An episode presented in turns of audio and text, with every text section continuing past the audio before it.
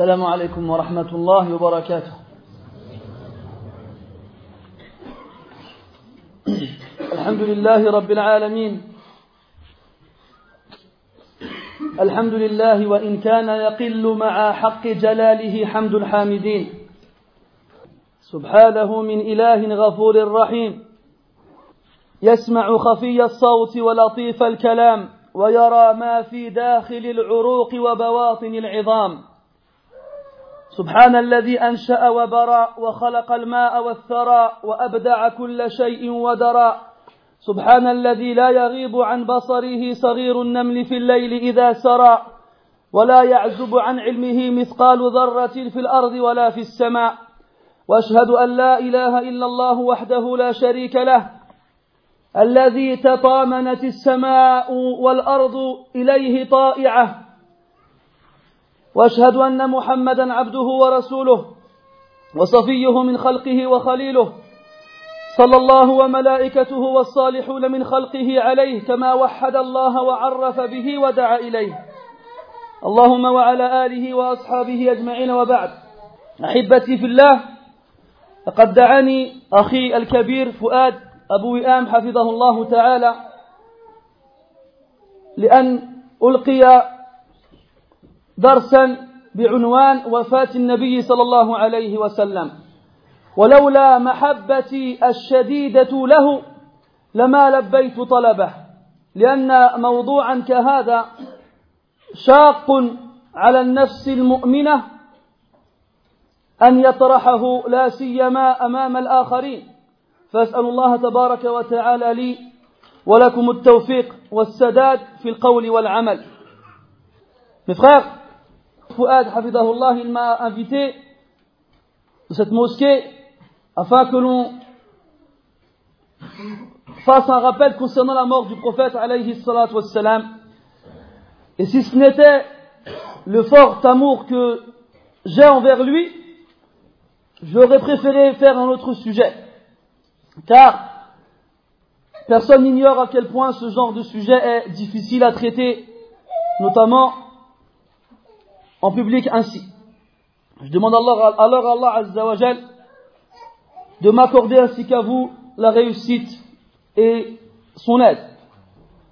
Premièrement, premièrement, mes frères,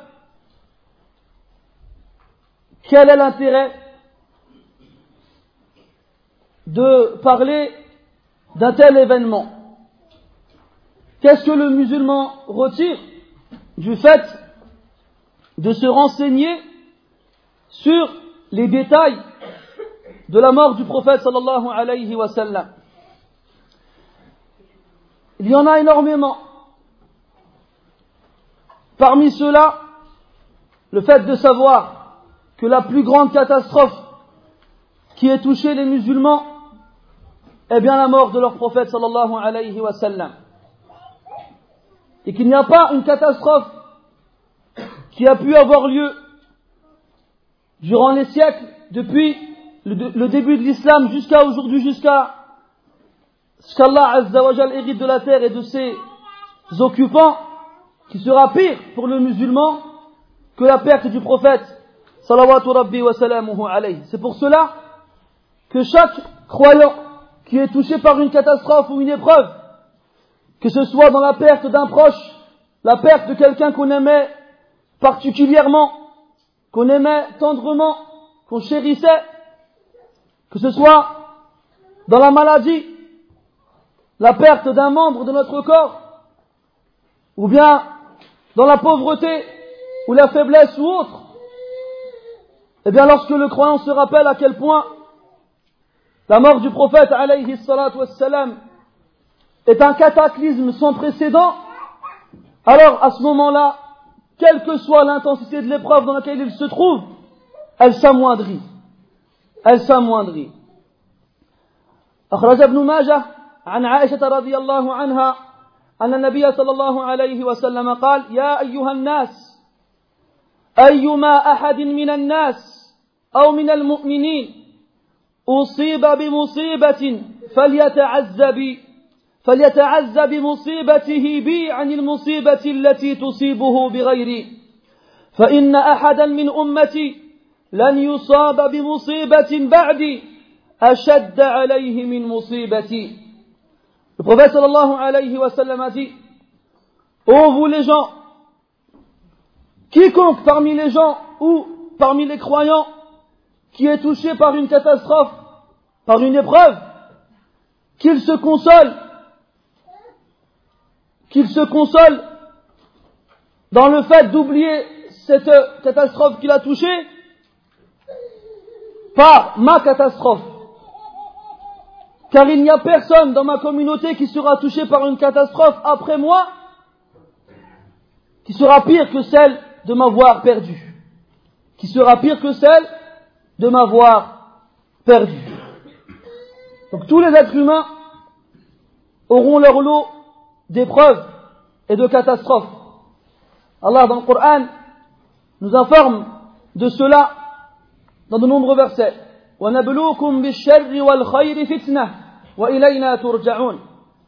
Et nous vous éprouverons par le bien et par le mal, en, tant, en tant que tentation, et c'est vers nous que vous reviendrez. Abu al-Atahiya a dit, il a été présenter ses condoléances à un ami à lui qui avait perdu un enfant. Il l'avait vu extrêmement triste, chose qui est normale et humaine et naturelle. Alors pour le consoler, il lui a improvisé quelques vers poétiques qui disaient اصبر لكل مصيبة وتجلد واعلم بأن المرء غير مخلد أوما ترى أن أن المصائب جمة وترى المنية بالعباد للعباد بمرصد من لم يصب ممن ترى بمصيبة. هذا سبيل لست فيه بأوحد. وإذا ذكرت محمدا ومصابه فاذكر مصابك بالنبي محمد عليه الصلاة والسلام. Donc il lui disait, patiente pour toute épreuve et sois fort et sache que l'être humain ne sera pas immortel. Ne vois-tu pas que les épreuves touchent tout le monde en grande quantité? Ne vois-tu pas que la mort est aux aguets et attend le moment pour frapper? Qui n'a jamais été touché par une catastrophe? Ceci est une chose dans laquelle tu n'es pas le seul à avoir été touché. Et lorsque tu te souviens de la perte de Muhammad, alayhi salatu wassalam, et la catastrophe que ça a engendré, alors la peine que tu ressens va s'amoindrir. Le prophète Muhammad ibn Abdullah alayhi a eu une vie pleine d'événements tous aussi importants les uns que les autres. Une vie pleine de luttes, de sacrifices, de leçons. Une vie pour celui qui l'étudie, qui est un trésor intarissable dans l'éducation de l'âme et dans le bon exemple. Il est né à la Mecque durant l'année de l'éléphant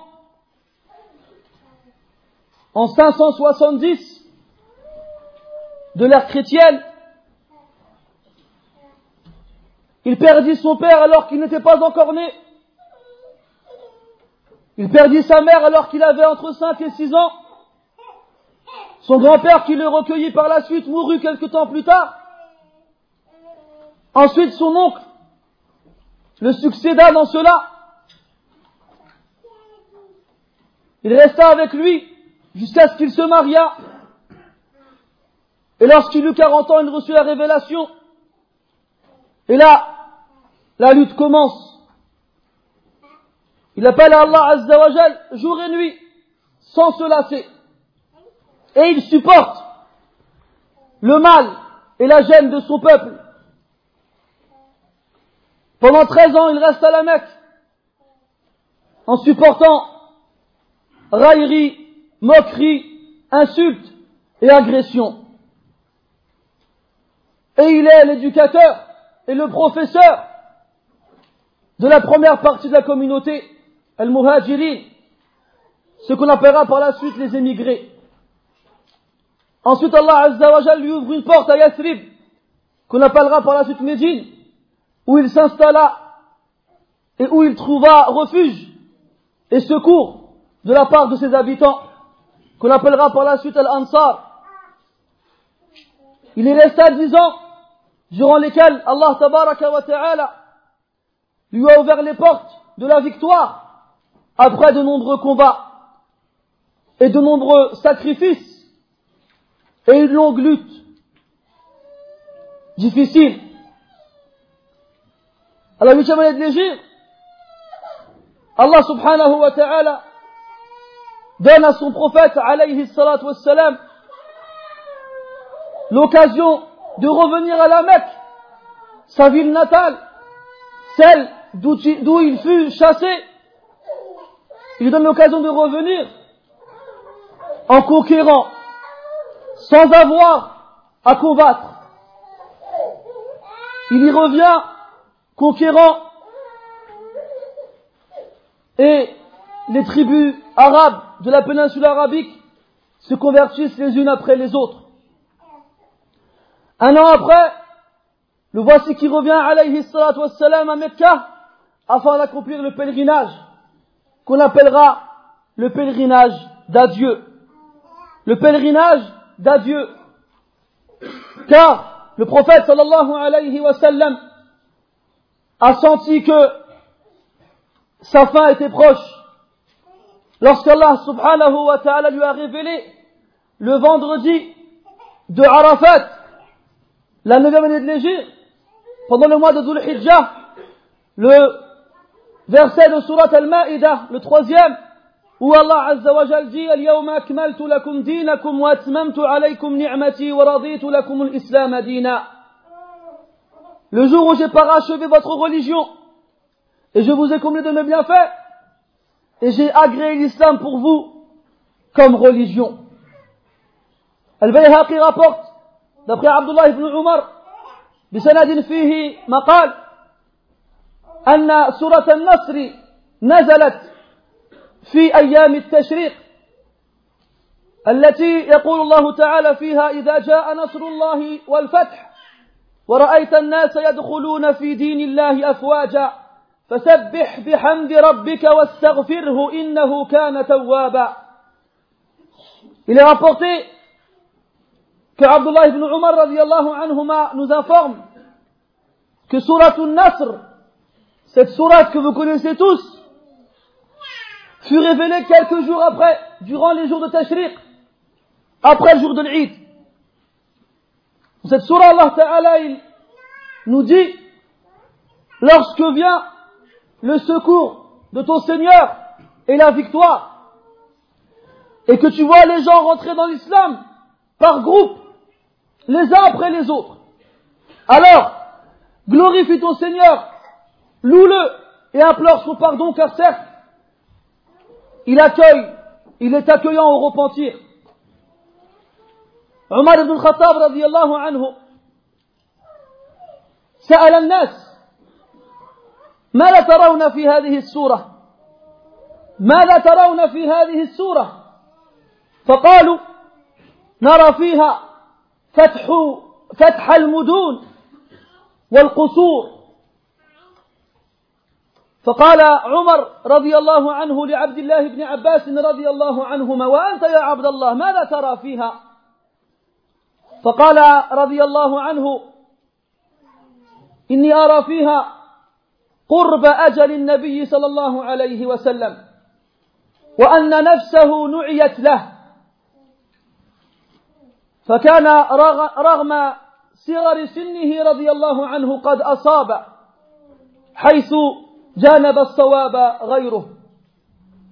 عمر بن الخطاب رضي الله عنه وسيغوش دي كومبانيون et leur demande à votre avis cette sourate en plus de ces versets explicites Alors, ceux qui furent interrogés répondirent, nous voyons en elle l'annonciation de nombreuses conquêtes dans de nombreuses contrées, ainsi que les trésors qui sont, cachés dans leur palais.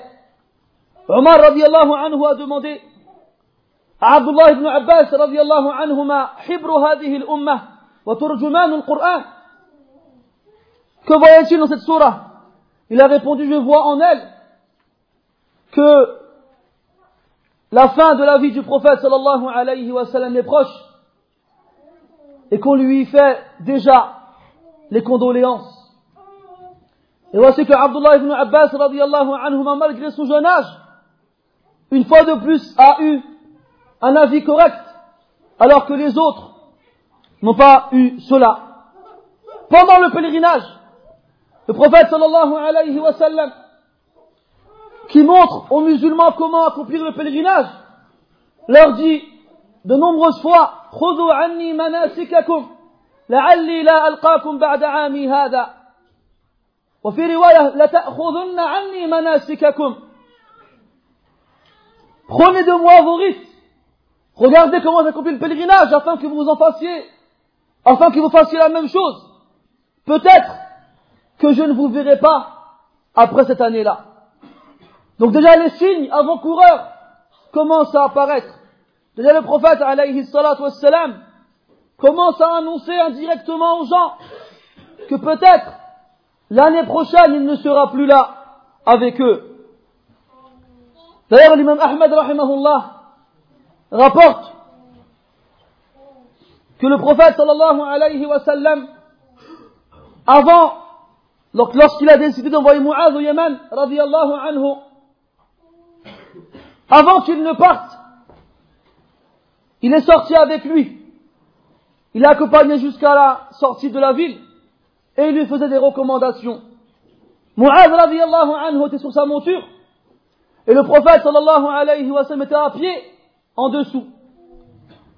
Et il a dit à Mu'adh, après qu'il ait fini de lui faire des recommandations, Ya Mu'adh, إنك عسى ألا تلقاني بعد عامي هذا أو قال لعلك تمر لعلك إن تمر بمسجدي هذا أو قبري لعلك أن تمر بمسجدي هذا أو قبري Le dit à Mu'ad, peut-être que tu ne me retrouveras pas après cette année, lorsque tu reviendras.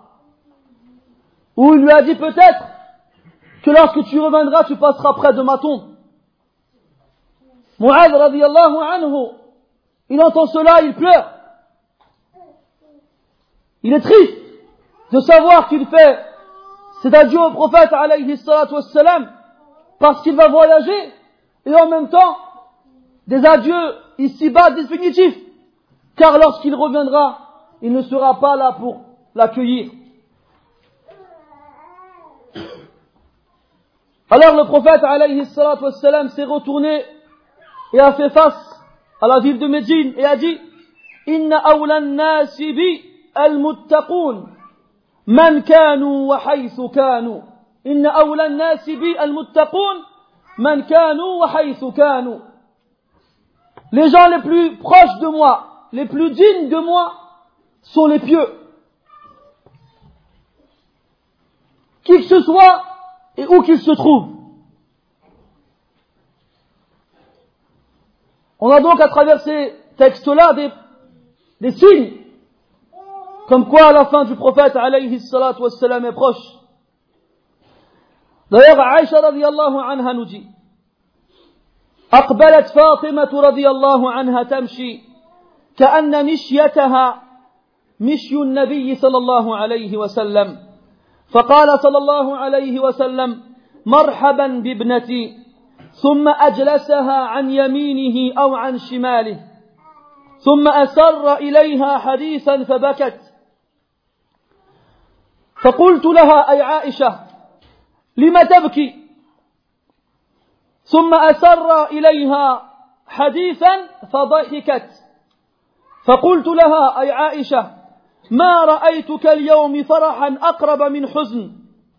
فسألتها عما قال فقالت ما كنت لأفشي سر رسول الله صلى الله عليه وسلم حتى قبض النبي صلى الله عليه وسلم.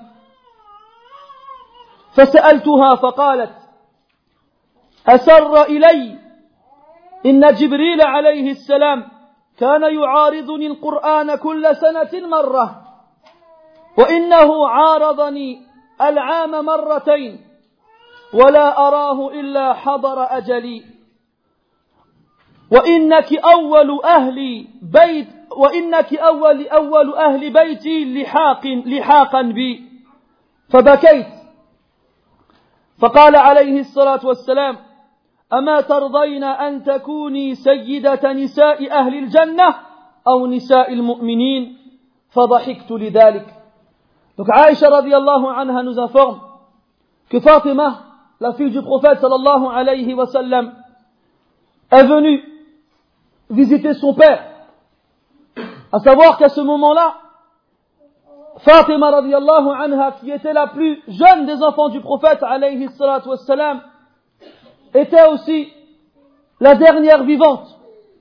Tous les enfants du prophète sallallahu sont morts avant lui. Sauf Fatima radiallahu anha. Chaque personne qui est touchée par une épreuve quelconque, que ce soit dans la maladie, sache que le prophète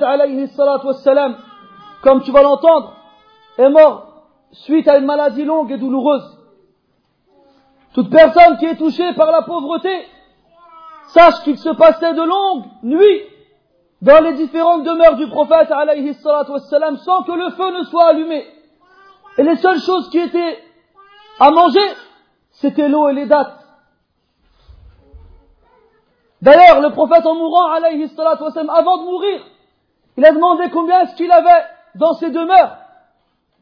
ما كانت في جميع بيوته إلا سبعة دراهم. Il n'avait dans toutes ses maisons que sept dirhams. C'est tout. Qu'il a, qu'il, il a ordonné qu'on les donne en aumône avant qu'il ne meure. Et il a libéré tous les serviteurs et servantes qu'il avait. Ou bien toi qui peux être touché par la mort d'un de tes proches. Toi qui es heureux lorsque ta femme est enceinte et tu l'accompagnes durant la grossesse. Et le jour de l'accouchement, le médecin vient te voir avec un visage sombre et te dit, je suis désolé, mais l'enfant que votre femme a mis au monde n'est pas vivant. Et là, tu as l'impression que le monde s'écroule sur toi. Et tu as l'impression que personne n'a été éprouvé comme toi. Le prophète, alayhi wassalam, a vu tous ses enfants mourir les uns après les autres. Il ne lui restait que Fatima radiallahu anha, qu'il aimait énormément, à un point où quand il la voyait arriver, il se levait vers elle pour l'accueillir. Et il la faisait s'asseoir à l'endroit où il était assis, alayhi wassalam. Et Aïcha radiallahu anha nous dit que lorsque Fatima est arrivée, elle a reconnu la démarche du prophète, alayhi salatu wassalam, dans sa démarche. Le prophète n'a-t-il pas dit de Fatima radiallahu anha, Inna Fatima bid'atun minni. Fatima est un morceau de moi. Elle rentre sur le prophète alayhi salatu wassalam et avec eux il y a Aïcha. Alors le prophète alayhi salatu wassalam murmure quelque chose à l'oreille de Fatima et elle se met à pleurer. Elle se met à pleurer. Alors, Aïcha qui ne sait pas ce que le prophète lui a dit lui demande pourquoi pleures-tu? Et alors à ce moment-là, le prophète une autre fois murmure quelque chose à l'oreille de Fatima et elle se met à rire. Aïcha comprend pas, radiallahu anha. Je n'ai jamais vu une joie suivre une tristesse aussi rapidement. Alors elle demande à Fatima, qu'est-ce qu'il t'a dit? Fatima, radiallahu anha, lui dit, jamais je ne dévoilerai un message, un secret que le prophète sallallahu wa m'a confié. Après tout cela, après la mort du prophète, alayhi salatu Aïcha radiallahu anha voulait savoir ce qui a été dit. Elle a été voir Fatima radiallahu anha. Elle lui a dit maintenant, dis-moi qu'est-ce qu'il t'avait dit?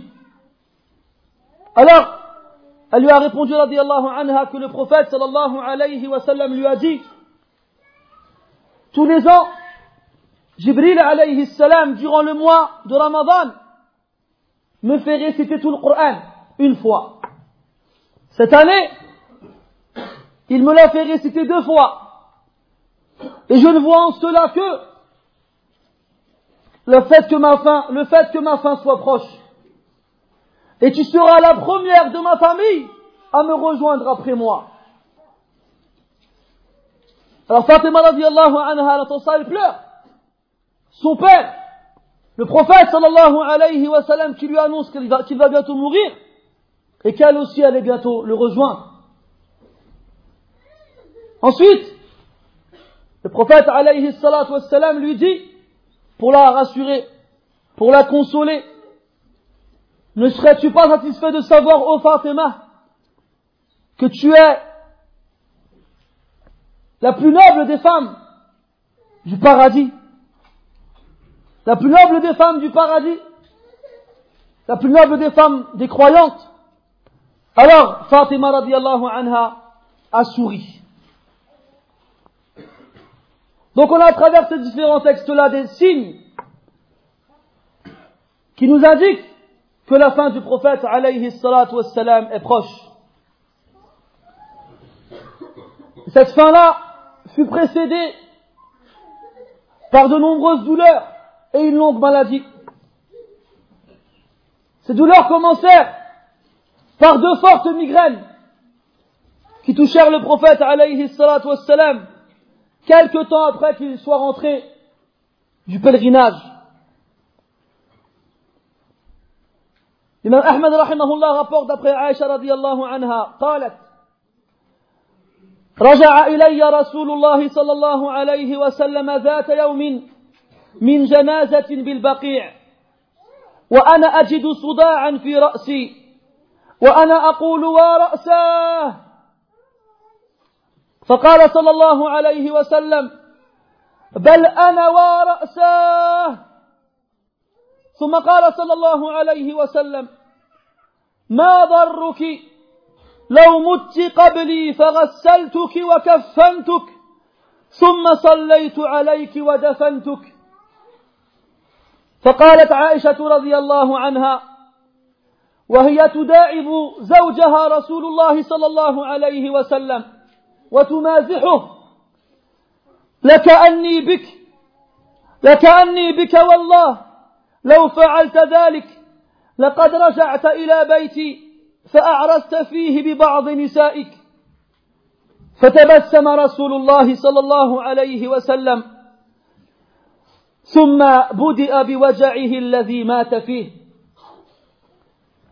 Donc Aïcha radiallahu anha nous informe que le prophète sallallahu alayhi wa sallam est rentré chez elle un jour après qu'il ait assisté à une prière mortuaire dans le cimetière d'Al-Baqi'. Aïcha radiallahu anha mal à la tête. Et lorsque le prophète sallallahu alayhi wa sallam est rentré chez elle, elle a dit, Oh ma tête, qu'est-ce qu'elle me fait mal? Alors le prophète sallallahu alayhi wa sallam lui répond, au contraire, ya Aïcha, c'est moi. Qu'est-ce que ma tête me fait mal? Ensuite, pour rassurer son épouse et l'apaiser, car le prophète sallallahu alayhi wa sallam n'est qu'une miséricorde pour les mondes. Et comme il l'a dit lui-même alayhi salatu wa sallam, khayrukum khayrukum li wa ana khayrukum li ahli. Les meilleurs d'entre vous sont les meilleurs avec les leurs, et je suis le meilleur avec les miens. Il ne veut pas attrister son épouse. Il ne veut pas l'effrayer. Il ne veut pas que lorsqu'elle apprend qu'il a mal à la tête lui aussi, elle s'inquiète. Alors il la rassure. Comment est-ce qu'il la rassure? Il lui dit, à Aïcha, tu n'as pas à t'inquiéter. Si jamais tu meurs avant moi, je te laverai moi-même. Et je mettrai moi-même ton linceul. et je prierai sur toi, je t'enterrerai. Quel privilège, Wallah, d'être lavé par le prophète alayhi wassalam, d'être revêtu de son linceul par le prophète alayhi wassalam, d'être lavé par le prophète alayhi wassalam, à ce que le prophète prie sur toi alayhi salatu wassalam, et qu'il t'enterre lui-même. Qui, en entendant cela, ne sera pas rassuré? Aïcha radiallahu anha, comme vous le savez mes frères, entretenait une relation spéciale avec le prophète sallallahu alayhi wa. N'a-t-il pas dit alayhi salatu wa sallam qu'il l'aimait plus que ses autres épouses? كما في صحيح مسلم حديث عمرو بن عاص رضي الله عنه قال يا رسول الله أي الناس أحب إليك؟ فقال رسول الله صلى الله عليه وسلم عائشة. فقال ومن الرجال؟ قال أبوها. عمرو بن عاص رضي الله عنه يدمن النبي صلى الله عليه وسلم Qui aimes-tu le plus parmi les gens?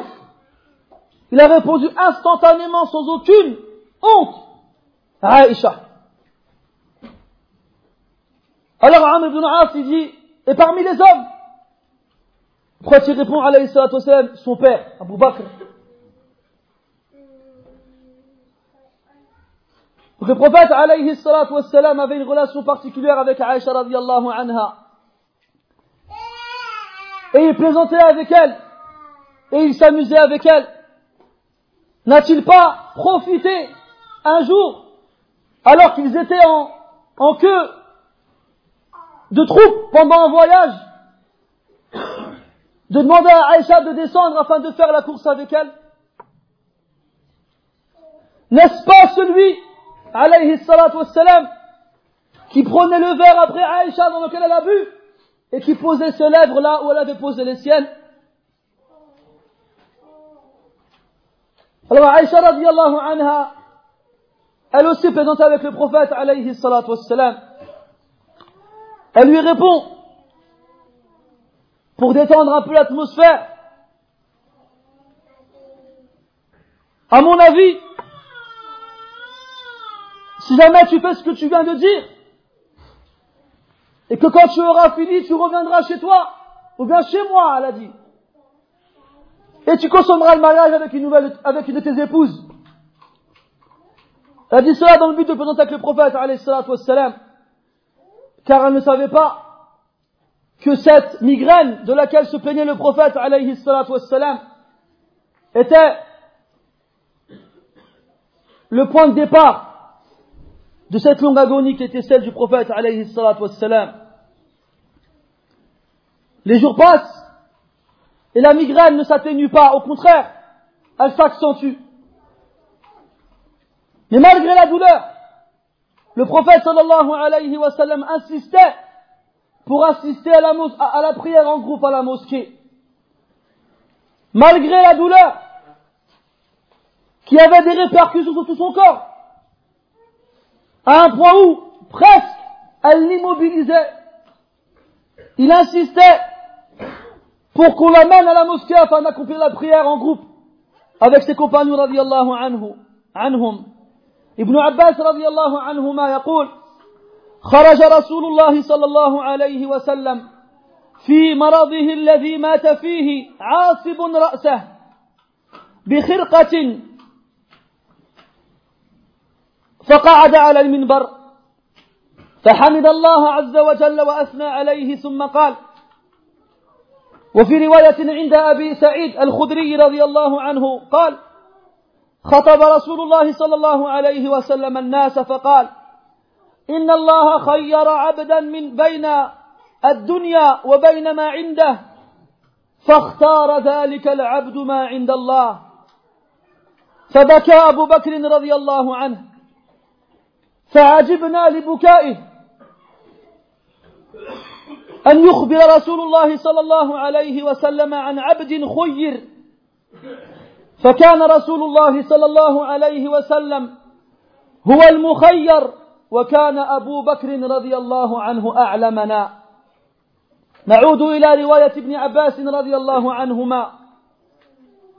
التي ذكر فيها أن النبي صلى الله عليه وسلم بعد أن قعد على المنبر أثنى على الله عز وجل وحمده.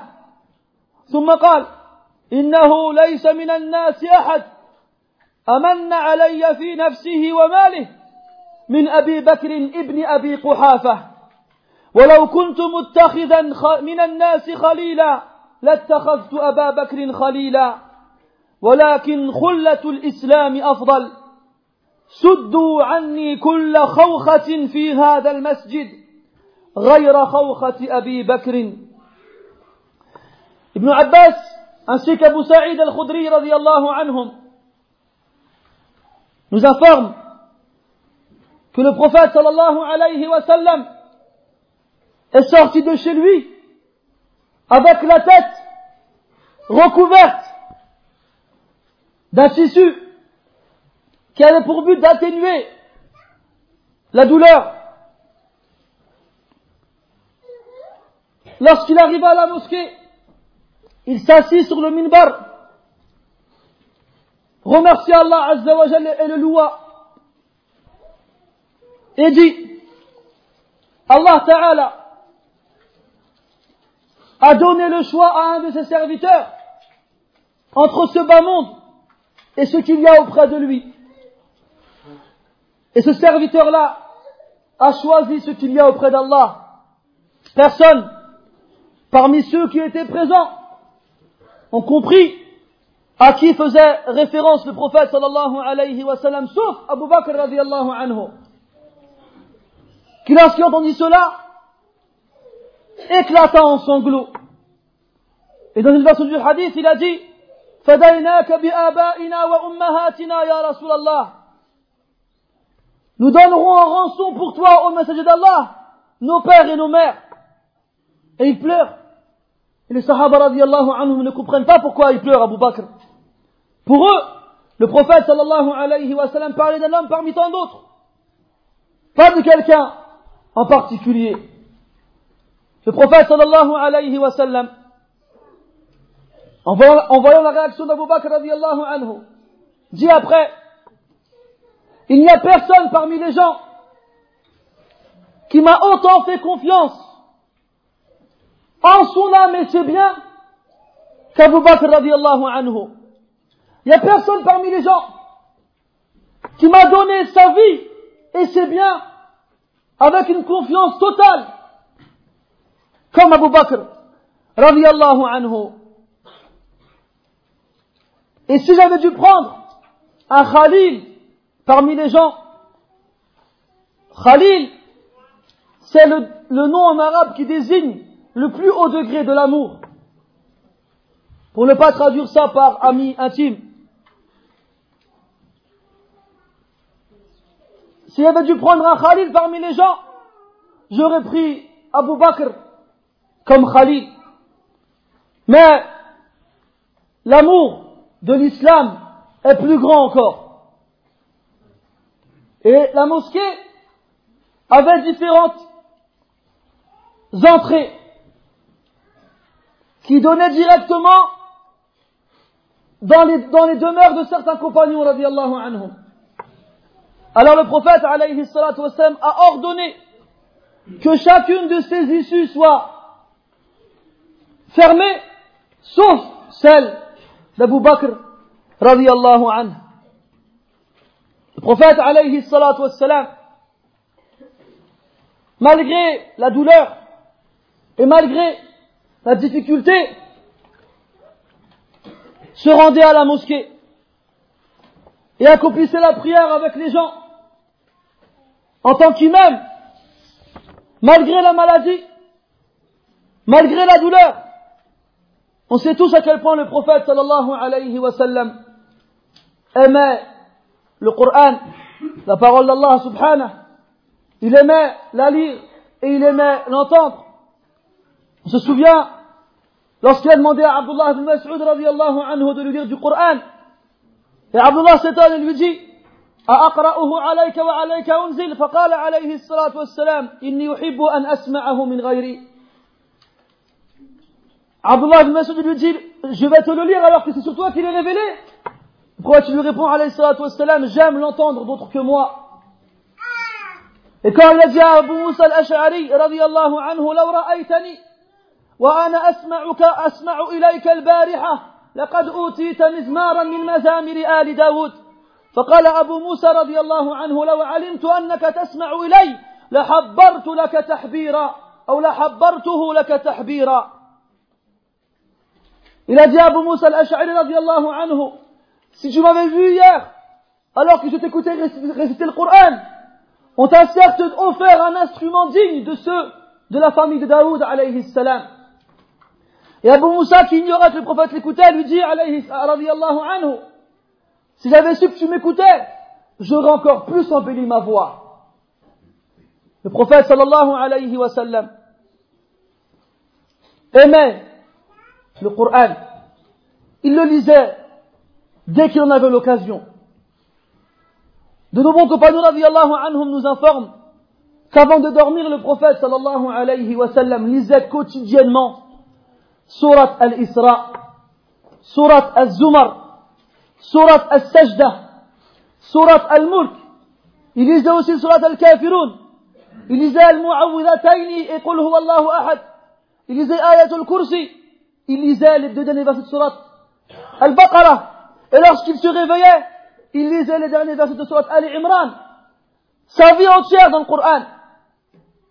Pourquoi je vous dis tout ça Parce que malgré la maladie, malgré la difficulté, malgré la douleur, pour, venir à la mosquée, deux hommes le portaient.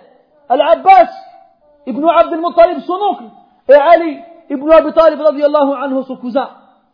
Il le portait, et ses pieds pendaient, et il touchait le sol, de sorte à laisser derrière lui un trait qui indiquait son passage.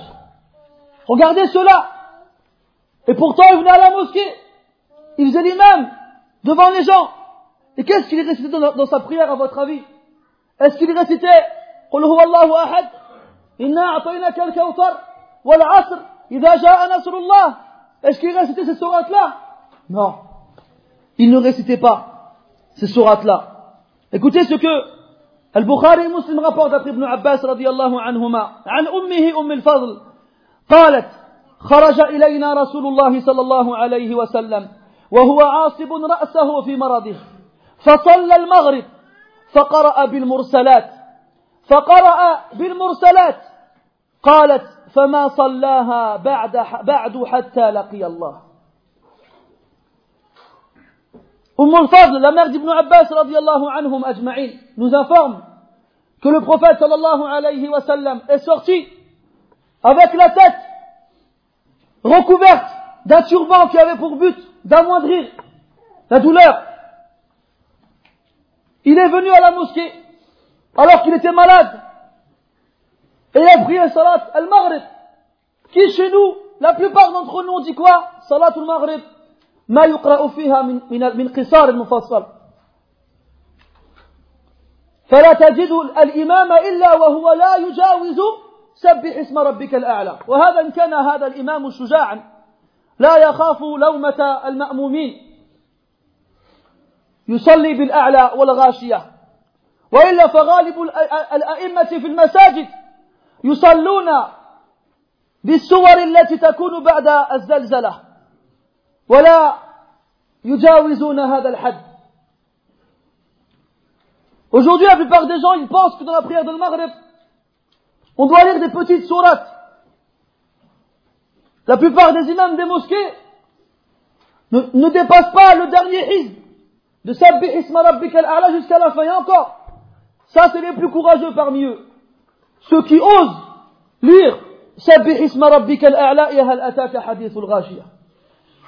sans craindre la plainte de ceux qui prient derrière lui. Sinon, en général, ça dépasse pas Ida Zulzilati, Al-Ardu Zilzalaha, et les sourates qui viennent après. Le prophète, alayhi salatu wassalam, dans ce moment fatidique, ce moment douloureux, il prie Salat al-Maghrib avec Surat al-Mursalat, wal-Mursalat urfa, qui a à peu près la taille de Amma Yatasa'alun. Une page et demie dans le Coran. En vrai, c'est pas beaucoup ça. Mais aujourd'hui, pour les gens, c'est insupportable. On dirait qu'ils sont en train de prier sur un tapis de braise. Et on dirait que l'air se raréfie autour d'eux et qu'ils se remplacent par du gaz ou bien du somnifère. On dirait qu'on les torture pendant qu'ils prient. T'entends toutes sortes de bruits possibles et imaginables pendant la prière. On dirait un troupeau de chevaux derrière toi. Et quand tu finis, il y en a toujours un, un audacieux, qui vient te voir et qui ose te dire, une on qu'à le maghrib. Voilà, moi, j'ai jamais compris l'audace de ces gens-là. Jamais. Comme sont les gens, ils disent, le, fou, c'est lui le plus courageux. Le fou, c'est lui le plus courageux. Parce qu'il ne pense pas aux répercussions de ses actes. Il va te voir. Il te dit, ah, tu vas où là? C'est pas c'est le là, tu fais là? Le prophète, alayhi salatu wassalam, il est al-mursalat dans le Maghreb, alors qu'il était malade, en train de mourir. Il a même été rapporté qu'une fois, le prophète, alayhi salatu wassalam, il a lu, il a lu A'raf entièrement dans le Maghreb. أطول الطولين كما سماها الصحابة رضي الله عنهم الأعراف la plus longue des deux longues entre Ali Imran et Al-A'raf Al-A'raf elle est plus longue que Ali Imran après le Baqarah eh bien imagine-toi que le prophète alayhi wassalam alors qu'il était en bonne santé a prié la prière de Maghrib en lisant cette sourate en entier, en la coupant en deux. Où on est à nous du prophète, Où on est? Des gens qui étaient derrière lui pendant la prière. Et on voit aussi le fait que le prophète sallallahu alayhi wa sallam toujours veuille accomplir la, prière à la mosquée avec les musulmans. Tant qu'il en est capable. Ce n'est pas comme toi, bien au chaud dans ton canapé, à regarder la télé ou à faire autre chose d'inintéressant. Tu as chez toi, allez là la montre ou pas? Non, mais allez là-bas. Tu as chez toi une montre comme ça, qui t'appelle, te dit Allahu Akbar, Allahu Akbar. Elle fait la T'as un muazzin chez toi, subhanallah. Mais c'est quand on réfléchit à toi, il l'éteint, et il repart dans son programme de télé. Et il habite pas loin de la mosquée, il est à côté. Et même s'il habitait loin de la mosquée, il a une belle voiture. Avec des pneus qui châlent. La mosquée, il y va en moins de 10 minutes. Et pourtant, il n'y va pas. Il a bonne santé. Il a tous ses moyens avec lui. لكن ما يبالي نصلي في المسجد أو في غيره يقول لك الأمر سيان الأمران سيان سوا سوا لأن صليت لئن صليت في بيتي بمفردي أو مع الناس في المسجد لا في ما في فرق بين الأمرين Il te dit quoi C'est pareil. Que je prie à la mosquée ou bien chez moi, il n'y a pas de différence. Tout seul ou bien le client, il a la différence. Et Shaitan, il lui fait trouver des excuses. De toute façon, les gens, dans la mosquée, ils serrent, il n'y a pas de place. Il y en a, ils sentent mauvais. L'imam, il récite mal. Ou bien, j'ai vu des cafards, ils s'inventent des excuses tout seuls. Eh bien, le prophète, alayhi salatu wassalam, qui a une excuse valable, il est malade. Et pas une petite maladie, non. Une maladie qui va être la cause de sa mort. Eh bien, il va à la mosquée malgré tout ça. فاعتبروا يا أولي الأبصار فاعتبروا يا أولي الأبصار. فاعتبروا يا أولي الأبصار. Donc la maladie du prophète alayhi salatu wassalam évolue, elle s'amplifie, elle s'accentue. رضي الله عنها نجي كان النبي صلى الله عليه وسلم إذا اشتكى نفث على نفسه بالمعوذات ومسح عنه بيده فلما اشتكى وجعه الذي توفي فيه طفقت أنفث على نفسه بالمعوذات التي كان ينفث وأمسح بيد النبي صلى الله عليه وسلم عنه Le prophète sallallahu alayhi wa sallam, lorsqu'il était touché par un mal, une maladie quelconque, il soufflotait, il crachotait dans ses mains après avoir récité les deux sourates protectrices, Al-Falaq wa Nas, et après avec ses mains, il est passé à l'endroit où il avait mal.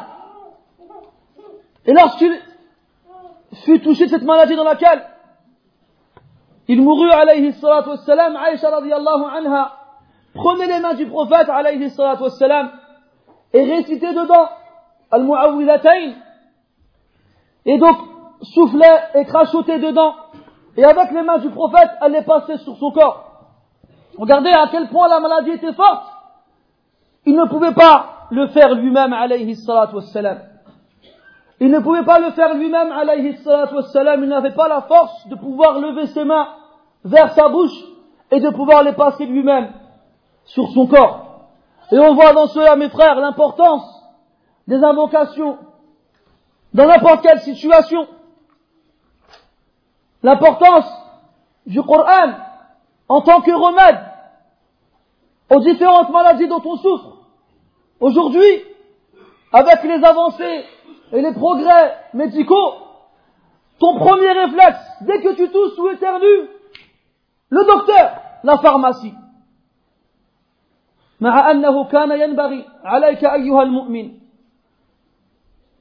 أن تسرع أو تسرع إلى رفوف مكتبتك إن كانت لديك مكتبة لأجل أن تمسك المصحف وتقرأ فيه أليس الله تعالى يقول وننزل من القرآن ما هو شفاء ورحمة للمؤمنين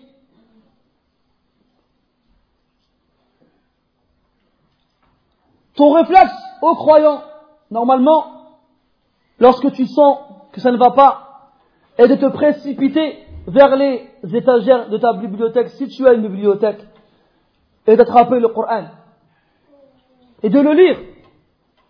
Allah ne dit-il pas, et nous avons fait descendre du dans le Coran ce qui est une guérison et une miséricorde pour les croyants. Une guérison et une miséricorde pour les croyants. Je ne suis pas de parler chez le médecin, mais ton premier réflexe doit être le Coran.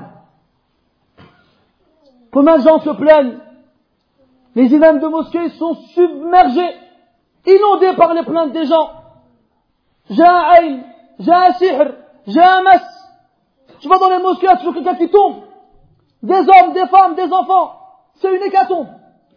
Tout le monde est touché. Comment ça se fait? Comment ça se fait? Les gens ne se protègent plus.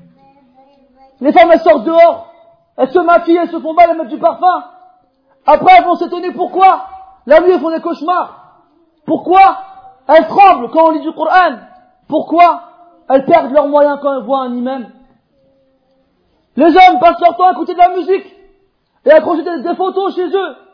Et après, ils se demandent pourquoi ils sont touchés par le sihr, la sorcellerie, le mauvais oeil ou autre. Ce n'est pas les djinns qui sont plus forts qu'avant. C'est nous qui sommes des proies plus faciles. Tout simplement. Tout simplement. من منا يقرأ هذه السور قبل أن ينام من منا يذكر ما ورد قبل أن يخرج من منزله أو عندما يركب دابته أو عندما يلبس ثيابا جديدة والأحوال كثيرة وأكثر من أن تحصى Qui parmi nous lit ces invocations avant d'aller dormir Toi, quand tu vas dormir, qu'est-ce que tu fais Tu prends ton téléphone, tu regardes les dernières infos sur le net, ou bien tu prends un journal et tu lis. Ou bien tu es tellement fatigué que tu réfléchis même pas. Tu poses ta tête et tu pars. Il n'y a pas de bismika amut wa il n'y a pas de ayat al-kursi, il n'y a rien. Un homme à la tour. Pas sur le côté droit. Non, sur le ventre affalé comme un cadavre. Au réveil, tu passes des longues minutes à te frotter les yeux et à bailler, sans rien dire. Tu rentres aux toilettes, tu dis rien. Tu en sors, tu dis rien. Tu manges, tu dis rien. Tu bois, tu dis rien. Ah si, quand tu rotes, tu dis Alhamdulillah. Oulala là Ça dépend. سمعت واحد يشرب الخمر بعدها يتقرع ويقول الحمد لله on a entendu des gens qui boivent du vin à la fin il rentre et dit alhamdulillah والله المستعان فالمهم النبي صلى الله عليه وسلم nous enseigne l'importance de ces invocations Wallahi, mes frères et mes sœurs, lâchez pas ces invocations-là. Il n'y a pas de meilleure protection que celle-ci. Pourquoi Tu as déjà réfléchi Pourquoi tu dis Alhamdulillah, alladhi ahyana ba'dama amatana wa ilayhi nushur Lorsque tu te réveilles, pourquoi tu dis ça? Louange à celui qui nous a fait revivre après nous avoir fait mourir, et vers lui sera le retour. Quand tu dors, tu es, entre guillemets, une proie facile pour ceux qui te veulent du mal, parmi les shayatins. Et c'est Allah qui te protège. Et c'est Allah qui fait que, au réveil, tu ouvres les yeux à nouveau et la vie revient dans ton corps. Alors la première des choses que tu fais, c'est que tu remercies Allah subhanahu wa ta'ala de t'avoir protégé durant cette nuit, durant laquelle beaucoup de choses ont essayé de te faire du mal et de te nuire, sans que tu ne puisses le savoir. Quand tu te réveilles le matin, tu ne penses pas à ces choses-là, mais tu ne sais pas ce qui s'est passé la nuit, tu ne sais pas. C'est pas quel type de, créatures ont essayé de te faire du mal. Et Allah, il les a repoussés de toi, tu sais pas. Alors tu dis Alhamdulillah. Mais est-ce que tu dis Alhamdulillah en te réveillant, toi? Ou bien tu t'étires comme l'ours Ah, j'ai bien dormi. Aïcha radiallahu anha. regardez aussi l'importance de l'épouse vertueuse. L'importance de la bonne compagne qui connaît les habitudes de son époux et qui le remplace quand il est incapable de le faire lui-même. Quelle meilleure épouse que celle-ci Radiallahu anha wa ardaha. Ta femme à toi avant de dormir, est-ce qu'elle te rappelle qu'il faut faire les est-ce qu'elle te rappelle que tu dois faire les invocations Ou bien elle te raconte sa vie? Ta femme avant de dormir, est-ce qu'elle te pousse à lire le Coran et à dormir sur le bon côté Ou bien est-ce qu'elle te dit non, dors face à moi, c'est pas eu toute la journée, je veux que tu sois face à moi, et après, les trucs, les romantiques et tout ça là. Parce que les femmes malheureusement, sont comme ça. Tu, rentres dormir, elle te dit quoi? Elle te dit, mais attends, t'es parti toute la journée au travail, c'est pas vu, on n'a pas passé beaucoup de temps ensemble, au moins qu'on discute un peu avant de dormir. Et toi, comme un pnard, tu lui dis d'accord. Et tu parles, tu parles, tu parles, et tu dors et tu dis rien. Vous savez, là, quand on lit les, paroles des salafs, on se rend compte que très peu des hommes, à l'époque, ils dormaient avec leurs femmes. Ils dormaient pas avec leurs femmes. Je dis pas tous, hein.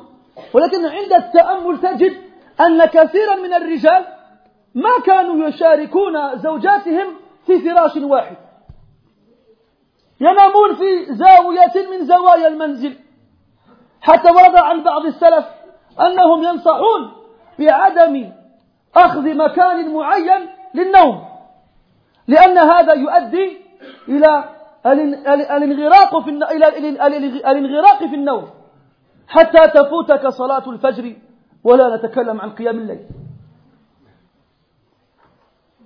Lisez la biographie de tes prédécesseurs, vous verrez que beaucoup d'entre eux ne dormaient pas avec leurs femmes. Ne dormaient pas avec elles. Il y en a qui dorment avec elles, certes, mais qui ne dormaient pas avec elles. Il y en a même certains qui conseillaient aux gens de ne pas dormir au même endroit tout le temps. Dans la chambre, on a le super grand lit et on dort tout le temps au même endroit. Toujours. Après, on s'étonne pourquoi quand Sopre il arrive, ses paupières pèsent des tonnes. Et beaucoup d'entre nous, le réveil sonne, on l'arrête et on repart. Dans un pays lointain. Ne parlons même pas de ceux de Qiyam al-Layl, ceux qui prient la nuit. N'en parlons même pas. Wa inna lillahi wa inna ilayhi raji'un. Comment va rater subh Est-ce que tu as déjà pensé à dormir ailleurs que l'endroit où tu as dormi? Le prophète sallallahu alayhi wa sallam, c'est ce qu'il a dit de faire. Quand ils ne se sont pas réveillés une fois pour subh, Bilal il n'a pas senti le réveil, entre guillemets bien sûr. Il ne s'est pas réveillé. Lorsqu'il se réveillait, le soleil était loin dans le ciel. Le prophète leur a dit, changez d'endroit. Ne dormez pas là-bas parce que Shaitan il a dormi là-bas. Shaitan il a dormi là-bas. ولكن أنت نعس مع الشيطان ليل نهار Shaitan, je dors avec lui toutes les nuits. Si lui t'attend, il dit viens, je t'ai préparé ta place. Falmuhim, wallahi, wallahi mes frères, wallahi mes sœurs, wallah on doit tout revoir notre façon de vivre. Et quand je dis tout, c'est vraiment tout, sans, sans exagérer. De la façon de dormir à la façon de manger, à la façon de, de, de tout, tout, wallah, tout. On est vraiment, vraiment très loin. Et on s'étonne pourquoi on prie pas la nuit, on jeûne pas le jour, on prie pas à la mosquée, on lit pas le Coran, on est touché par les chayatines, on est la risée de nos ennemis, j'en passe et d'autres. On s'étonne pourquoi? Il n'y a pas d'étonnement à avoir. C'est totalement normal. C'est totalement normal. Aïcha radiallahu anha lisait al-mu'awwidatayn sur le prophète alayhi. Et là, un point très important qui nous montre à quel point le prophète sallallahu alayhi wa sallam était un exemple dans tous les nobles caractères.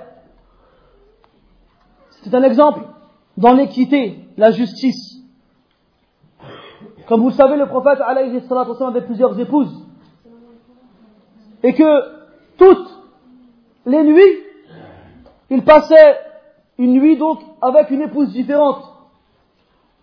Et chaque femme avait sa nuit.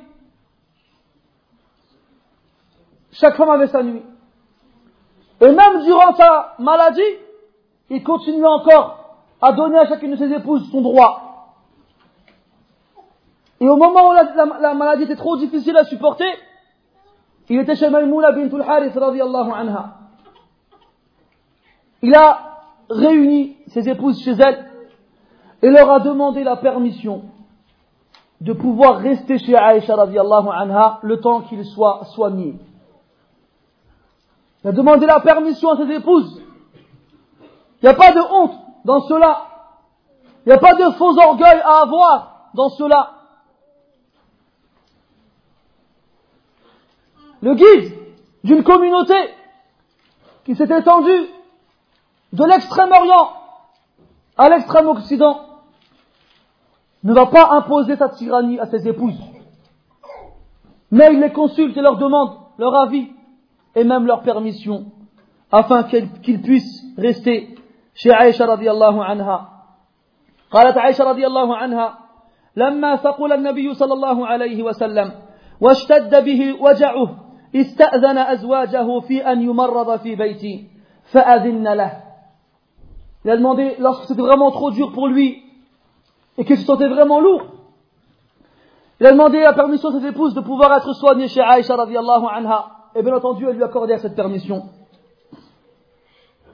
فخرج النبي صلى الله عليه وسلم بين رجلين تخط رجلاه في الأرض بين عباس وعلي بن أبي طالب رضي الله عنهم وكانت عائشة رضي الله عنها تحدث أن النبي صلى الله عليه وسلم قال بعدما دخل بيته واشتد وجعه هريقوا علي من سبع قرب لم تحلل أوكيتهن لعلي أعهد إلى الناس وأجلس في مخضب لحفصة زوج, زوج النبي صلى الله عليه وسلم. ثم طفق طفقنا نصب عليه تلك حتى طفق يشير إلينا أن قد فعلتن. ثم خرج إلى الناس عليه الصلاة والسلام. وكما on l'heure, son oncle Al-Abbas radiallahu anhu et son cousin Abdullah ibn Abbas anhu le portaient. Et ses pieds frottaient le sol. Ils l'ont amené chez Aïcha radiallahu anha. Et comme on a dit, le prophète sallallahu alayhi wa sallam était assidu à vouloir aller voir les gens. Parce que la nouvelle s'était répandue, les gens savaient que le prophète était malade. Ils étaient inquiets. Ils étaient anxieux et soucieux. Ils avaient peur. Alors le prophète sallallahu alayhi wa sallam faisait son possible pour pouvoir sortir et aller voir les gens. Lorsque sa maladie était vraiment difficile à supporter, à surmonter, il demanda à ses épouses de verser sur lui de l'eau provenant de sept bouteilles différentes, afin de pouvoir se rafraîchir et de pouvoir sortir voir les gens on le fit s'installer dans une sorte de, grand plat qui appartenait à Hafsa, radiallahu anha, une ses épouses. Et alors elles se mirent à verser sur lui l'eau comme il leur a demandé. Jusqu'à ce qu'il leur dise, ça suffit, c'est bon. Et alors, il est sorti voir les gens. Mais pensez-vous que cette sortie était facile? La douleur est telle qu'il lui arrivait des fois de s'évanouir, tellement elle était insurmontable. بن عبد الله رحمه الله نجي دخلت على عائشة رضي الله عنها فقلت ألا تحدثيني عن مرض رسول الله صلى الله عليه وسلم قالت بلى فقل النبي صلى الله عليه وسلم فقال أصلى الناس قلنا لا هم ينتظرونك فقال ضعوا لي ماء في المخضب قالت ففعلنا فاغتسل فذهب لينوء فأغمي عليه ثم أفاق فقال أصلى الناس؟ قلنا لا هم ينتظرونك يا رسول الله. فقال عليه الصلاة والسلام ضعوا لي ماء في المخضب. قالت فقعد فاغتسل ثم ذهب لينوء فأغمي عليه ثم أفاق فقال أصلى الناس؟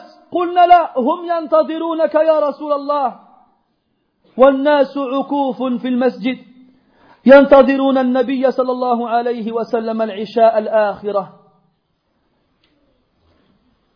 Donc le prophète sallallahu alayhi wa sallam se sent lourd et a du mal à se déplacer. Durant une nuit pour la prière de l'Isha, le prophète sallallahu alayhi wa sallam demande est-ce que les gens ont prié. En lui répondant, ils t'attendent, dit Rasulallah. Ils t'attendent. Alors il leur demanda de lui préparer de l'eau dans cette baignoire de fortune. Alors, elles s'exécutèrent. Il s'assit dans cette baignoire pour se laver. Et lorsqu'il s'est levé pour se diriger vers la sortie, il s'évanouit et perdit connaissance. Et resta ainsi un certain temps. Lorsqu'il reprit connaissance, Première question qui lui vient à l'esprit, est-ce que les gens ont prié? On lui répondit non, ils t'attendent au messager d'Allah. Alors il leur demanda à nouveau de lui préparer de l'eau pour se laver. Il s'assit, se lava, se leva pour aller vers la sortie une fois de plus. Il s'évanouit et tombe. Et perd connaissance un certain temps. Lorsqu'il reprend ses esprits, encore une fois, il demande, est-ce que les gens ont prié? On lui dit non, Ya Rasulallah, ils t'attendent. Ils t'attendent. Jusqu'au bout, ils t'attendent.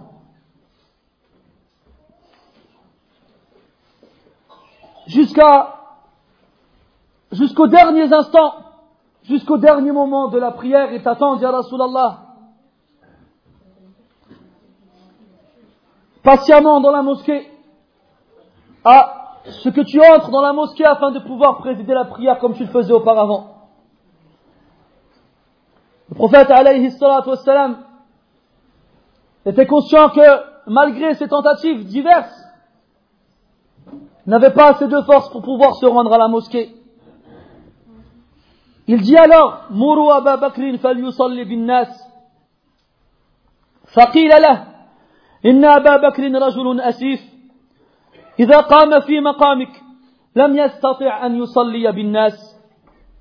وأعاد عليه الصلاة والسلام فأعادوا له.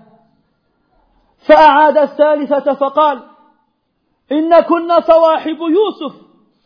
مروا أبا بكر فليصلي بالناس. فأتاه الرسول فقال إن رسول الله يأمرك أن تصلي بالناس. فقال أبو بكر لعمر يا عمر صل بالناس فقال له عمر أنت أحق بذلك فصلى أبو بكر تلك الأيام Donc le prophète sallallahu alayhi wa sallam ordonna à ce qu'on désigne Abu Bakr pour présider la prière. On lui dit alors, Abu Bakr est un homme sensible lorsqu'il se tient debout à ta place comme imam, les gens ne peuvent pas prier derrière lui tellement il pleure. Alors le prophète sallallahu alayhi wa sallam a dit, demandez à Abu Bakr de présider la prière et de me remplacer. Ses épouses réitérèrent, encore une fois, Abu Bakr est un homme sensible, il pleure trop. Demandez à Omar de le faire à sa place. Le prophète, une troisième fois, a demandé à Abu Bakr de faire la prière. Et une fois de plus, les épouses du prophète lui disent, alayhi salatu wassalam, Abu Bakr, il pleure trop. Demande à quelqu'un d'autre, à Omar. Et le prophète, sallallahu alayhi wa sallam, il leur dit, Inna kunna sawahibu Yusuf. Vous êtes tels les compagnes de Yusuf. Pourquoi cette comparaison Vous voyez dans Salat Yusuf, lorsque l'affaire de la femme d'Al-Aziz se répandit dans, chez les gens, elles se disent quoi les femmes Elles se disent c'est pas normal qu'une femme d'un haut rang tel que celle-ci tente de séduire son valet. Il y a quelque chose, il y a anguille sous roche comme on dit. وقال نسوة في المدينة امرأة العزيز تراود فتاها عن نفسه قد شغفها حبا إنا لنراها في ضلال مبين. فلما سمعت بيش بمكرهن. مما يدل على أن هذه الأقاويل التي بثت في صفوف النساء كانت عن كنا عن تعمد. وإنما تعمدت تلك النساء لبث هذه الأشياء لأجل أن ترى وجه هذا الغلام الذي افتتنت به امرأة العزيز Dans l'histoire de Youssouf, on entend que les femmes dans la ville ont dit Ah, la femme du noble a essayé de tenter de séduire son valet. Elle est tombée amoureuse. Elle est certes dans un égarement manifeste. Ensuite, Allah Ta'ala, il répond, il, par la suite, il dit Lorsqu'elle entendit leur ruse, elle macre, leur stratagème, leur ruse, c'était une manigance qui avait été faite. Elles n'ont pas dit ça dans le but de se moquer de la femme du noble. Non. Elles voulaient voir le visage de cet homme-là qui a réussi à faire perdre l'esprit de cette femme-là. Donc il y avait une ruse derrière cela. C'est pour ça que la comparaison a été faite. Et aussi dans l'insistance qui a été faite aussi. Ce n'est pas au bout d'une fois seulement que la femme de l'Aziz accepter de les inviter pour qu'elles voient le visage de cette personne-là. Non. C'est au bout d'un certain nombre de fois. C'est pour ça que le prophète sallallahu alayhi wa sallam a dit Inna kunna sawahibu Yusuf. Vous êtes tels les compagnes de Yusuf. Ensuite, il a insisté une fois de plus à ordonner à Abu Bakr de présider la prière. Alors ils s'exécutèrent. Et lorsque le messager du messager d'Allah arriva à Abu Bakr et l'informa de sa demande, Abu Bakr radiallahu anhu hésita et proposa à Omar de le remplacer. Mais Omar radiallahu anhu s'abstint de le remplacer. Il lui dit non, tu mérites plus cette place que quiconque. Alors Abu Bakr radiallahu anhu devint le suppléant du prophète sallallahu alayhi wa sallam durant ces quelques jours.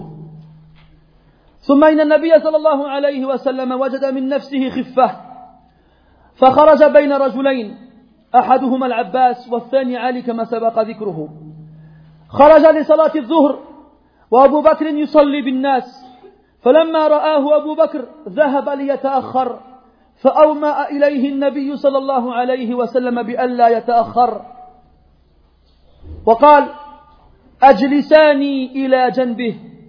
فأجلساه إلى جنب أبي بكر فجعل أبو بكر يصلي وهو يأتم بصلاة النبي صلى الله عليه وسلم والناس بصلاة أبي بكر رضي الله عنهم Un jour que le prophète sallallahu alayhi wa sallam s'est senti plus léger, il a demandé à ce qu'on l'amène à la mosquée.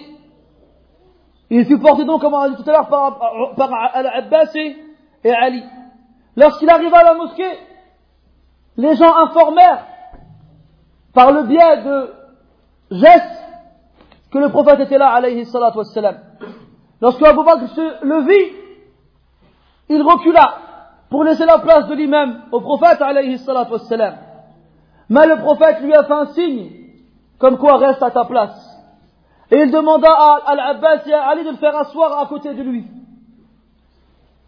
Alors, Abu Bakr radiallahu anhu était dirigé par la prière du prophète sallallahu alayhi wa sallam Et les gens étaient dirigés par celle d'Abu Bakr radiallahu anhu.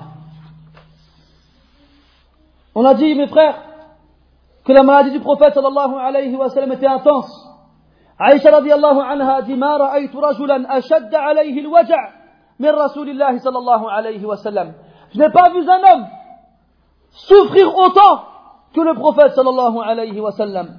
وقد دخل عبد الله بن مسعود رضي الله عنه عليه ذات يوم وهو يوعك وعكا شديدا فمسه بيده فقال له يا رسول الله إنك لتوعك وعكا شديدا. فقال صلى الله عليه وسلم أجل إني أوعك كما يوعك رجلان منكم. فقال عبد الله ذلك أن لك أجرين؟ فقال رسول الله صلى الله عليه وسلم أجل.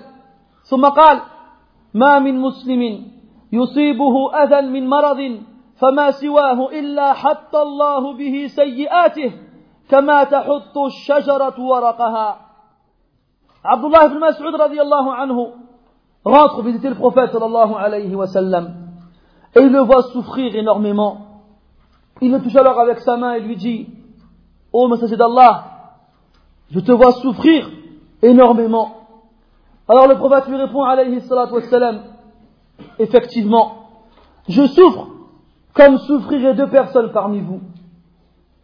Le prophète lui répond, Abdullah ibn Mas'ud lui dit alors, est-ce cela parce que tu as la récompense deux fois décuplée Le prophète lui répond alors, effectivement. Ensuite il finit en disant, il n'y a pas un musulman qui est touché par une gêne quelconque, dû à une maladie ou quelque chose d'inférieur, sans qu'Allah ne l'expie, ne le purifie de ses péchés, comme l'arbre se purifie de ses feuilles. Anas radiallahu anhu nous dit لما ثقل النبي صلى الله عليه وسلم جعل يتغشاه فقالت فاطمة رضي الله عنها وكربة أبتاه وكرب أباه فقال لها صلى الله عليه وسلم ليس على أبيك كرب بعد اليوم Durant ces moments difficiles où le prophète sallallahu alayhi wa sallam perdait connaissance, Fatima radiallahu anha qui était à son chevet exprimait sa tristesse en disant que mon père souffre. Et le prophète lui répondit alayhi salatu wassalam ce jour-là la karbata ala, la karba ala abiki ba'da al Ne t'inquiète pas, ma fille. Ton, père ne souffrira plus après, après ce jour-ci. Ton père ne souffrira plus après ce jour-ci. Ce jour-là, c'était un lundi du mois de Rabi' al-Awwal. Certains disent que c'était le douzième jour du mois. D'autres disent autre chose. Al-Muhim, la majorité des savants voient que c'est le douzième jour de Rabi' al-Awwal, là, à la 633e année de l'Égypte. 633e année, donc de l'ère chrétienne, c'est-à-dire la 11e année de l'Égypte. C'est ce jour fatidique que le prophète sallallahu alayhi wa sallam fit son dernier souffle et rendit son âme à son propriétaire. Malgré l'extrême douleur qu'il ressent, il ne perd pas une occasion de faire des recommandations à sa communauté. أم سلمة رضي الله عنها نجي كان يقول النبي صلى الله عليه وسلم في مرضه الذي توفي فيه الصلاة الصلاة وما ملكت أيمانكم فما زال يقولها حتى ما يفيض بها لسانه أم سلمة رضي الله عنها nous disait que le prophète sallallahu alayhi wa sallam disait lorsqu'il était sur le point de mourir, la prière, la prière, Faites attention à la prière. Accomplissez la prière. Soyez assidus dans la prière. Ne la négligez pas. Faites-la correctement. Respectez ses conditions. Faites-la dans ses heures. Acquittez-la comme il se le doit. La prière, la prière est ce que vous possédez. Que ce soit à l'époque les esclaves et la, gentillesse et la douceur que l'on doit avoir, à, leur, égard, ou que ce soit tous les biens qu'on puisse posséder, en particulier notre argent et la zakat obligatoire que l'on doit payer lorsqu'on rentre dans les conditions de celle-ci. Donc ce jour-là, ce fameux lundi, le prophète sallallahu alayhi wa sallam, après quelques jours, était resté chez lui, chez Aïcha radiallahu anha. Et les compagnons radiallahu anhum étaient perturbés, étaient angoissés, étaient inquiets, et ne savaient pas ce qui allait advenir du prophète alayhi salatu. Et ce matin-là, Anas radiallahu anhu nous dit أن أبا بكر رضي الله عنه كان يصلي لهم في وجع النبي صلى الله عليه وسلم الذي توفي فيه حتى إذا كان يوم الاثنين وهم صفوف في الصلاة فكشف النبي صلى الله عليه وسلم ستر الحجرة ينظر إلينا وهو قائم كأن وجهه ورقة مصحف. وفي رواية فلما وضح وجه النبي صلى الله عليه وسلم ما نظرنا منظرا كان أعجب إلينا من وجه النبي صلى الله عليه وسلم حين وضح لنا. ثم تبسم يضحك. فهممنا أن نفتتن من الفرح برؤية النبي صلى الله عليه وسلم. فنكص أبو بكر على عقبيه ليصل, ليصل الصف فظن أن النبي صلى الله عليه وسلم خارج إلى الصلاة فأشار, فأشار إلينا أن أتموا صلاتكم وأرخى الستر فتوفي من يومه Anas radiallahu anhu nous dit que ce fameux lundi, le prophète sallallahu alayhi wa sallam a trouvé un peu de force en lui-même pour pouvoir se rendre au niveau d'une sorte de lucarne, une fenêtre qui donnait sur la mosquée de l'appartement de Aïcha radiallahu anha. Cette fenêtre-là était couverte par un rideau, par un voile. Alors que les gens priaient en rang derrière Abu Bakr radiallahu anhu, le prophète sallallahu a levé le voile et a regardé ses compagnons en train de prier. Il a regardé ces hommes qui ont tout sacrifié pour lui, pour la parole d'Allah Azza et pour sa religion. Il a vu des hommes que, malgré l'absence de leur prophète, ils n'oublient pas l'adoration d'Allah Azza Ils prient à l'heure, en groupe, à la mosquée. Sahaba radiallahu anhum, ils prient. Ils entendent le rideau qui se lève. Ils savent pas c'est qui qui est venu les épier. Et lorsque le visage du prophète sallallahu alayhi wa sallam était clair pour eux, ils éprouvèrent une joie qu'ils n'ont jamais éprouvée auparavant. Ils éprouvèrent une joie sans pareil. Le prophète sallallahu alayhi wa sallam, alors qu'il les observe, sourit et se met à rire. Et là, Wallah, il y a une phrase qu'Anas dit, radiallahu anhu, elle est vraiment particulière. Il dit, فَهَمَمْنَا أَن نَفْتَتِنْ Yani, on a eu envie de quoi On a été tenté. Par quoi Sortir de la prière. Et courir vers le prophète, alayhi salatu wassalam. فهممنا أن نفتتن من الفرح برؤية النبي صلى الله عليه وسلم Tellement la joie qu'on avait en nous était immense. On a eu envie d'être tenté, de la laisser s'exprimer en pleine prière. Il pensait que ça y est, le prophète sallallahu alayhi wa sallam était guéri.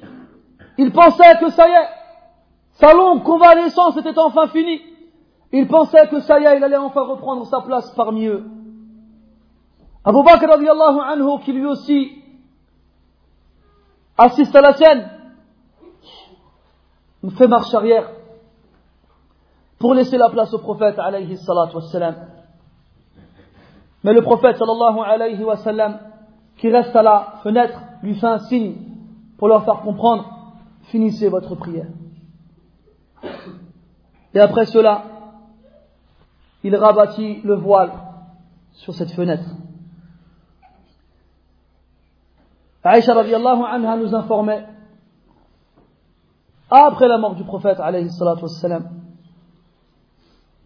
qu'il n'y a pas un prophète sans qu'Allah Azzawajal lui laisse le choix avant de mourir de rester ici-bas ou de rejoindre Allah Jalla wa ala. Il a dit alayhi salatu wassalam ما من نبي يمرض إلا خير بين الدنيا والآخرة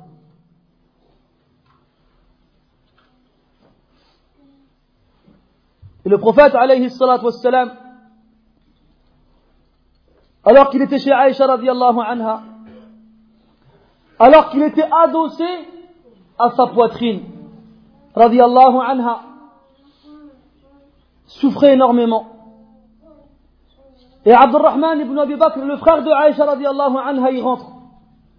Il avait dans sa main le siwak, ce bâton qui malheureusement peut paraître insignifiant à la vue de beaucoup de musulmans aujourd'hui. Pas plus tard qu'il y a quelques jours, un frère m'a dit, c'est plus la peine de faire le siwak, on a du dentifrice maintenant. Tu vois, subhanallah. Pensez-vous que le siwak n'a comme utilité que de nettoyer les dents Là. البخاري rapporte après Ibn Abbas رضي الله عنهما قال قال النبي صلى الله عليه وسلم السواك مطهرة للفم مرضاة للرب وهذا لا يمكن لأحد أن يثبت تلك الفائدة لشتاء الأسنان وتجي عليه الصلاة والسلام le siwak purifie la bouche et satisfait Allah Azza wa Même si ta brosse à dents et ton dentifrice te purifie la bouche, tu ne pourras jamais dire qu'il rend Allah satisfait. Le siwak a une particularité. حتى قال عليه الصلاة والسلام لولا أشق, أشق عن أمتي لأمرتهم بالسواك عند كل صلاة وفي رواية عند كل وضوء Si ce n'était de créer, une, une, de générer une difficulté pour ma communauté, je leur aurais ordonné de se faire du siwak avant chaque prière. Et dans une version du hadith, pendant chaque ablution. ولكن الناس اليوم لا يبالون بهذه الأشياء. Les gens aujourd'hui ne prennent pas attention à ces choses-là. Abdurrahman, il rentre avec dans ses mains un siwak. Et Allah a permis à Aïcha radiallahu anha une dernière fois de réunir, d'unir sa salive à celle du prophète sallallahu. Comment? Le prophète en voyant Abdurrahman rentrer avec le siwak dans la main, il fit un signe. On vit dans son visage qu'il avait envie lui aussi d'avoir un siwak. Aïcha radiallahu anha lui dit, est-ce que tu le veux? Il lui signe comme quoi il le voulait. Alors Abdurrahman, il lui donne. Et Aïcha le temps au prophète, qui le trouve trop dur. Alors elle lui propose, veux-tu que je te le, te l'adoucisse? Il lui dit d'accord. Alors elle le mord pour le rendre plus malléable. Et lui tend. Et il s'est frotté énergiquement les dents avec alayhi wassalam. Et c'est ainsi que la salive de Aïcha radiallahu anha s'unit une dernière fois à celle du prophète sallallahu alayhi wa sallam. Le prophète qui était allongé donc en s'adossant à la poitrine de Aïcha radiallahu anha avait à sa droite une écuelle dans laquelle se trouvait de l'eau. Il est plongé la main et l'a passé sur son, visage et son front et disait La ilaha illallah inna lil la لا إله إلا الله إن للموت لسكرات لا إله إلا الله إن للموت لسكرات Certes, la mort a des affres, une agonie, des douleurs. Et le prophète sallallahu alayhi wa sallam n'y a pas échappé. Et l'être humain en général n'y échappe pas non plus. وجاءت سكرة الموت بالحق Les affres de la mort viennent avec la vérité. Voici ceux que tu essayais de fuir. Le prophète sallallahu alayhi wa sallam, il souffre jusqu'au dernier moment. Il passe sa main qui a été mouillée par cette eau sur son front et répète la ilaha illallah, inna lil la sakarat. Et à un moment, son regard il se fixe vers le plafond et il récite le verset où Allah Ta'ala il dit مع الذين أنعم الله عليهم من النبيين والصديقين والشهداء والصالحين avec ceux qu'Allah a comblé de ses bienfaits parmi les prophètes, les véridiques, les martyrs et les vertueux. Ensuite il a dit اللهم اغفر لي وارحمني وألحقني بالرفيق الأعلى بل الرفيق الأعلى من الجنة يا الله pardonne-moi et fais-moi miséricorde et fais-moi rejoindre le compagnon suprême. Il dit cela plusieurs fois, quelques fois.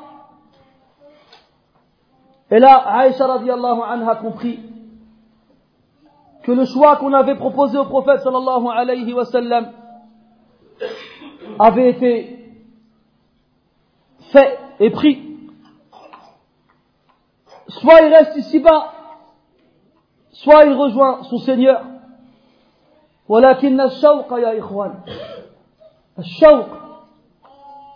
cette envie, ce mot qui n'a pas d'équivalent en français,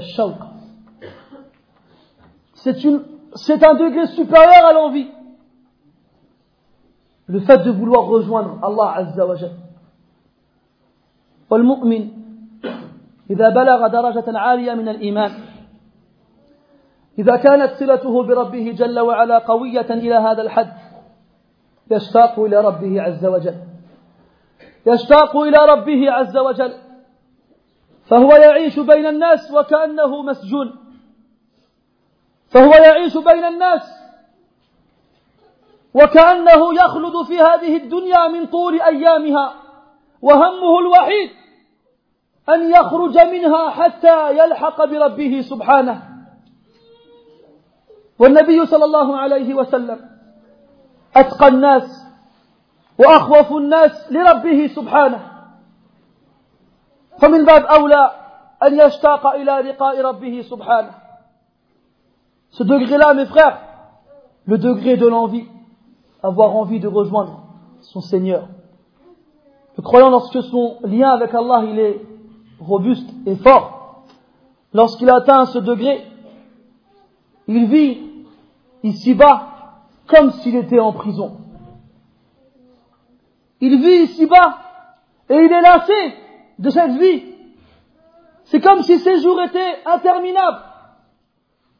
Son seul souci, quand est-ce que je vais mourir afin de rejoindre enfin mon Seigneur, mon bien-aimé Créateur? Et le prophète, bien entendu, alayhi salatu wassalam, la plus pieuse des créatures, celle qui le connaissait le plus, et qui de surcroît l'aimait le plus, a bien entendu choisi de rejoindre son Seigneur.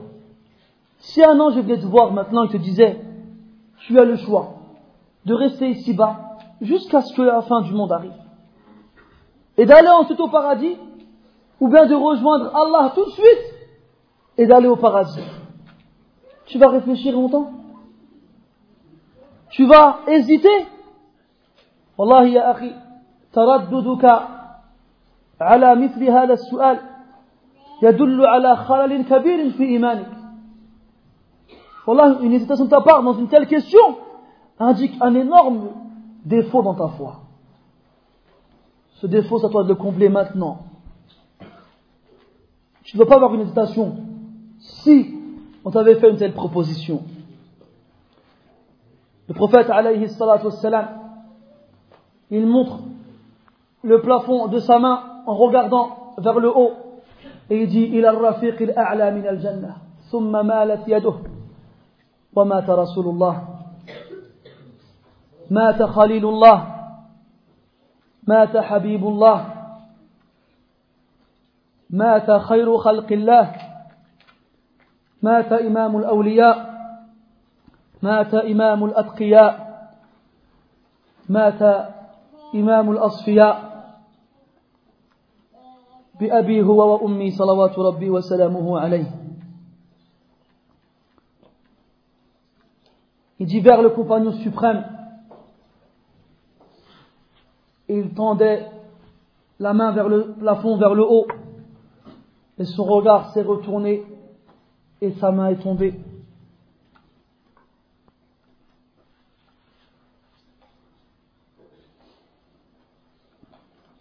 Et il mourut.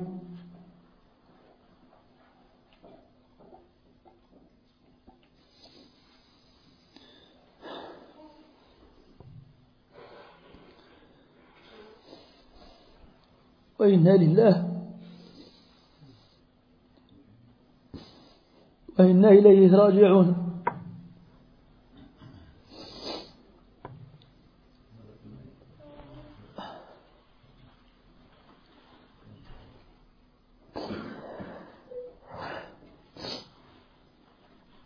Après une dizaine de jours dans la douleur, après une dizaine de jours à supporter les migraines et la maladie, après une dizaine de jours à essayer de réconforter sa femme, ses femmes, sa famille, ses compagnons, après une dizaine de jours, l'ange de la mort a l'honneur de recueillir son âme.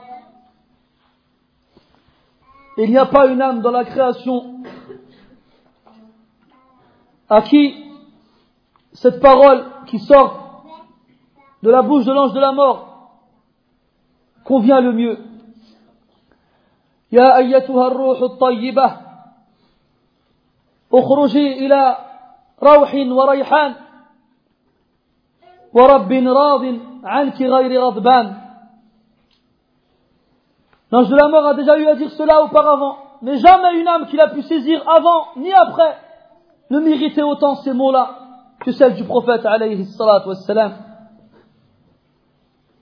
Ô âme pure, sors vers un Seigneur satisfait de toi et point en colère.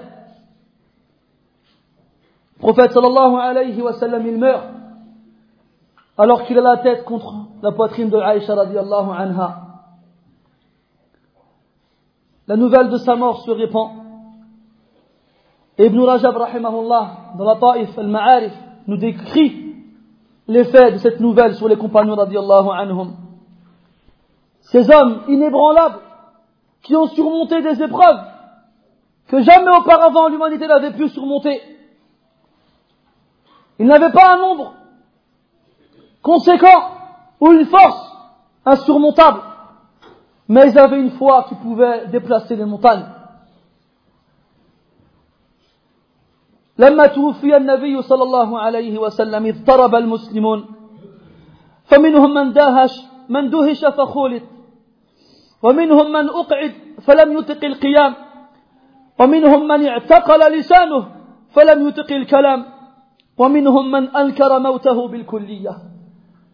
Il y en a parmi eux qui furent tellement surpris qu'ils perdirent la raison pendant un laps de temps. Il y en a qui n'arrivaient pas à rester debout, ils s'asseyaient. Il y en a dont la langue se bloqua, ils n'arrivèrent pas à parler. Il y en a qui ont carrément refusé de croire en la mort du prophète alayhi salatu. Abu Bakr as-Siddiq radiallahu anhu est l'un des rares à être resté ferme à ce moment fatidique.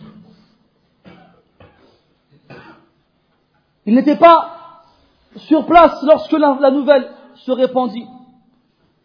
Omar radiallahu anhu qui était à la mosquée fut bouleversé par cette nouvelle et son amour pour le prophète sallallahu alayhi wa sallam refusa de croire qu'il était mort. Alors il a dit Wallah, ما كان يقع في نفسي إلا ذاك ولا يبعثنه الله فلا يقطعن أيدي رجال وأرجلهم يدعون أن رسول الله قد مات Il dit, il y a des gens qui prétendent que le prophète il est mort.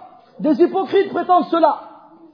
Et par Allah, le prophète n'a fait que répondre à l'appel de son Seigneur, comme Moussa l'a fait auparavant, lorsqu'il s'absenta durant 40 jours. Et il reviendra, et il coupera les mains et les pieds de, personnes qui prétendent que le prophète est mort. Quelqu'un, il va entendre ça, il va se dire, Omar, il a perdu la raison. ولكن حكمة الله عز وجل تأبى أن يتصرف رجل كعمر هذا التصرف وإن خلف ذلك لحكمة لا يدركها إلا العاقلون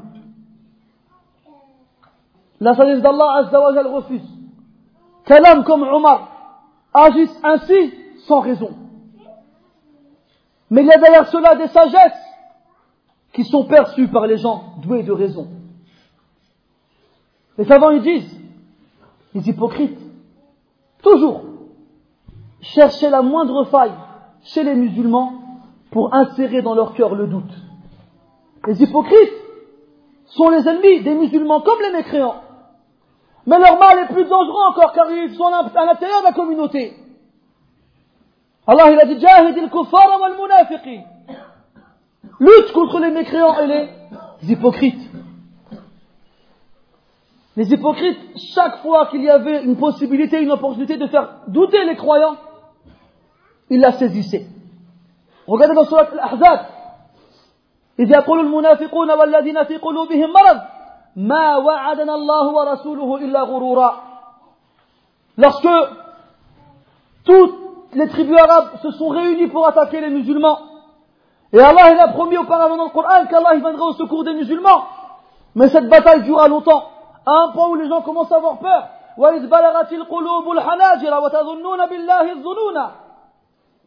Les gens commencent à avoir peur et à se dire vraiment, qu'est-ce qui va nous arriver? Alors les se ah, on a une force, hein, une occasion. Et ils allaient dire aux gens, vous avez vu, Allah et son prophète, ils vous ont trompé, ils vous ont trahi. ils font des promesses, ils ne les tiennent pas. Et ceux qui ont le cœur malade, qui ont le cœur faible, ils commencent à tanguer, ils commencent à pencher vers eux. Et une occasion comme la mort du prophète sallallahu aurait pu avoir un impact sans pareil sur les faibles parmi les croyants. Et Omar, radiallahu anhu, en agissant de la sorte, il, a, les a calmés. Quand il a entendu, quand ils ont entendu ce qu'il a dit, quand ils ont vu dans quelle colère il était, il n'y en a pas un qui a parlé. Pourtant, ils étaient là, présents, mais il n'y en a pas un qui a osé s'avancer et essayer de semer le trouble parmi les musulmans. Subhana rabbika al-hakim al-alim. Abu Bakr radiallahu anhu, lui, il arrive. et il rentre chez Aïcha radiallahu anha. فوجد النبي صلى الله عليه وسلم مسجا في ثوبه. Il trouve le prophète alayhi salatu wasallam recouvert de par son vêtement. Et Abu Bakr radiallahu anhu donc retire le vêtement qui couvre le visage du prophète alayhi salatu wasallam. وكما قالت عائشة رضي الله عنها فوضع فمه بين عينيه ووضع يديه على صدغيه وقال ونبياه وخليلاه وصفياه ثم قال صلى الله عليه ثم قال رضي الله عنه بعد أن قبله بأبي أنت وأمي طبت حيا وميتا والذي نفسي بيده لا يذيقك الله الموتتين أبدا il dévoile, il découvre son visage et il lui prend le visage en mettant ses mains au niveau de ses tempes, des tempes du prophète sallallahu alayhi wa sallam, et il lui embrasse la tête entre les yeux. Ensuite, il dit, tu es pur et bon, que tu sois mort ou vivant. Que mon père et ma mère soient donnés en rançon pour toi. Par celui qui a mon âme entre tes mains, entre ses mains, Allah ne te fera jamais goûter de mort. Ensuite, Abu Bakr anhu sort vers les musulmans qui se trouvaient dans la mosquée. Il y en a qui étaient immobiles, assis, ils ne bougeaient pas. D'autres qui étaient immobiles, debout, ils ne parlaient pas. D'autres, tels des gens qui ont perdu la raison, qui disaient n'importe quoi. Et celui qui faisait le plus de bruit parmi eux était Omar qui criait. Alors Abu Bakr radiallahu anhu lui a dit Ayyuha al-halif ala rislik. Uskut ya Omar? Oh toi tu jures? Attends un instant. Tais-toi. Fa'aba Omar an yaskut. Omar refuse de se taire. فلما تكلم أبو بكر جلس عمر فحمد الله. أبو بكر وأثنى عليه وقال ألا من كان يعبد الله؟ ألا من كان يعبد محمدا صلى الله عليه وسلم؟ فإن محمدا قد مات ومن كان يعبد الله فإن الله حي لا يموت. ثم تلا قوله سبحانه. إنك ميت وإنهم ميتون. وتلا قول الله جل وعلا وما محمد إلا رسول قد خلت من قبله الرسل. أفإن مات أو قتلا انقلبتم على أعقابكم ومن ينقلب على عقبيه فلن يضر الله شيئا وسيجزي الله الشاكرين فنشج الناس يبكون وكأنهم أول يوم سمعوا هذه الآيات Abu Bakr radiallahu anhu prend la parole et les gens se dirigent vers lui. Et Abu Omar alors se décide alors de se taire et d'écouter ce qu'Abu Bakr a à dire. Abu Bakr loue Allah et, le, et fait ses éloges. Ensuite il dit, oh les gens, celui qui adore Muhammad, celui qui adorait Muhammad, qu'il sache que Muhammad est mort. Et celui qui adore Allah, qu'il sache qu'Allah est vivant et ne meurt pas. Ensuite, il a lu le verset où Allah Ta'ala dit, certes, tu vas mourir, et eux aussi ils mourront. Et le verset où Allah Ta'ala dit, et Muhammad n'est qu'un messager qui fut précédé par d'autres messagers. Est-ce que s'il meurt, ou bien il est tué, vous reviendrez sur vos pas Quant à celui qui revient sur ses pas, il ne nuira en rien à Allah Azza wa Et Allah rétribuera les reconnaissants. Les gens, en entendant ces versets-là, éclatent en sanglots. Ils pleurent la mort du prophète sallallahu alayhi wa sallam. Et c'est comme si c'était la première fois qu'ils entendaient ces versets. عمر رضي الله عنه الفاروق يسمع هذه الآيات فلا يقوى على القيام فيقعد رغم أنفه Il entend ces versets, il est bouleversé et il ne peut plus rester debout et il s'effondre. Fatima radiallahu anha wa ardaha, elle dit, Ya abata, من ربه ما أدناه يا أبتاه إلى جبريل ننعاه يا أبتاه جنة الفردوس مأواه Oh mon père, qu'est-ce qu'il est proche maintenant de son Seigneur Oh mon père, nous faisons nos condoléances à Jibril. Oh mon père, le, les plus hauts degrés du paradis sont maintenant ta demeure. Par la suite, le prophète alayhi fut lavé par ses compagnons anhum par ses proches membres de sa famille. Mais ils furent exposés à un problème. Ils ne savaient pas s'ils devaient découvrir le prophète sallallahu alayhi de ses vêtements comme ils le faisaient avec leurs morts. Ils divergèrent et ne, surent pas que faire. Alors Allah Azzawajal les firent s'endormir. Et durant leur sommeil, ils entendirent une voix provenant d'un des coins de la demeure où ils se trouvaient, qui leur disait La tujarridu Rasulallah min thiyab. Ne déshabillez pas le prophète sallallahu alayhi wa sallam. Wa fawqa qamisih. Et lavez-le au-dessus de son vêtement. C'est ce qu'ils firent.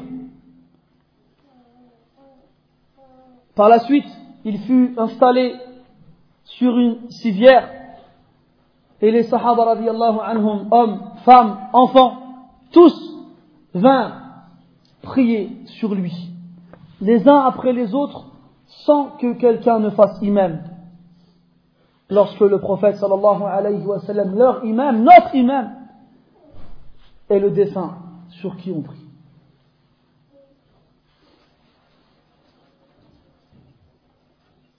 وابن كثير يقول وهذا الصنيع وهو صلاتهم عليه فرادى لم يأمهم أحد عليه أمر مجمع عليه لا خلاف فيه Le fait que chacun d'entre eux soit rentré les uns après les autres et ait prié sur le prophète tout seul, sans qu'il n'ait un imam pour, se diriger, pour être dirigé par lui, est une chose sur laquelle il y a un consensus et aucune divergence.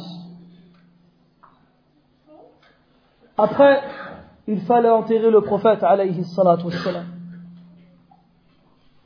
Je ne sais pas si vous avez déjà assisté à un convoi funéraire, si vous l'avez déjà accompagné, si cette personne que vous accompagnez est une personne que vous connaissiez, une personne qui vous était chère, votre famille, la douleur de sa séparation, elle est forte. Mais je pense, wallahu a'lam, qu'elle est le plus intense lorsqu'on introduit le corps dans le tombeau. Et lorsqu'on le recouvre avec le sable, là, ça y est, la séparation, elle est complète. La séparation, elle est complète. Si vous ne l'avez pas vécu, je vous invite à le faire. Vous verrez à quel point ce ne sont pas des paroles en l'air. Anas qui de ceux qui ont enterré le prophète sallallahu alayhi wa sallam Pendant qu'il recouvrait son corps de sable, فاطمة رضي الله عنها استدرس lui فقالت يا أنس أطابت أنفسكم أن تحثوا على رسول الله صلى الله عليه وسلم التراب Fatima lui dit Est-ce que vous arrivez Est-ce que votre âme est apaisée À, recouvrir, le, prophète sallallahu alayhi wa sallam de sable Et Anas radiallahu anhu a observé le silence, n'a pas pu lui répondre. Et bien entendu, la réponse d'emblée est non. Comment est-ce que ton âme peut être apaisée à enterrer la personne que tu dois aimer plus que tes parents, tes enfants, et ta propre personne? Comment? Il n'y a personne parmi les êtres humains, chez les musulmans, qui ont aimé le prophète sallallahu alayhi wa sallam, comme les sahaba radiallahu anhum l'ont aimé. Anas d'ailleurs disait لما نفضنا عن رسول الله صلى الله عليه وسلم الأيدي وإنا لفي دفنه أنكرنا قلوبنا Et lorsqu'on s'est essuyé les mains après avoir enterré le prophète sallallahu alayhi wa sallam, on se détestait nous-mêmes. Comment est-ce qu'on a pu enterrer le prophète alayhi salatu wassalam? ولكن سنة الله في خلقه أنس رضي الله عنه a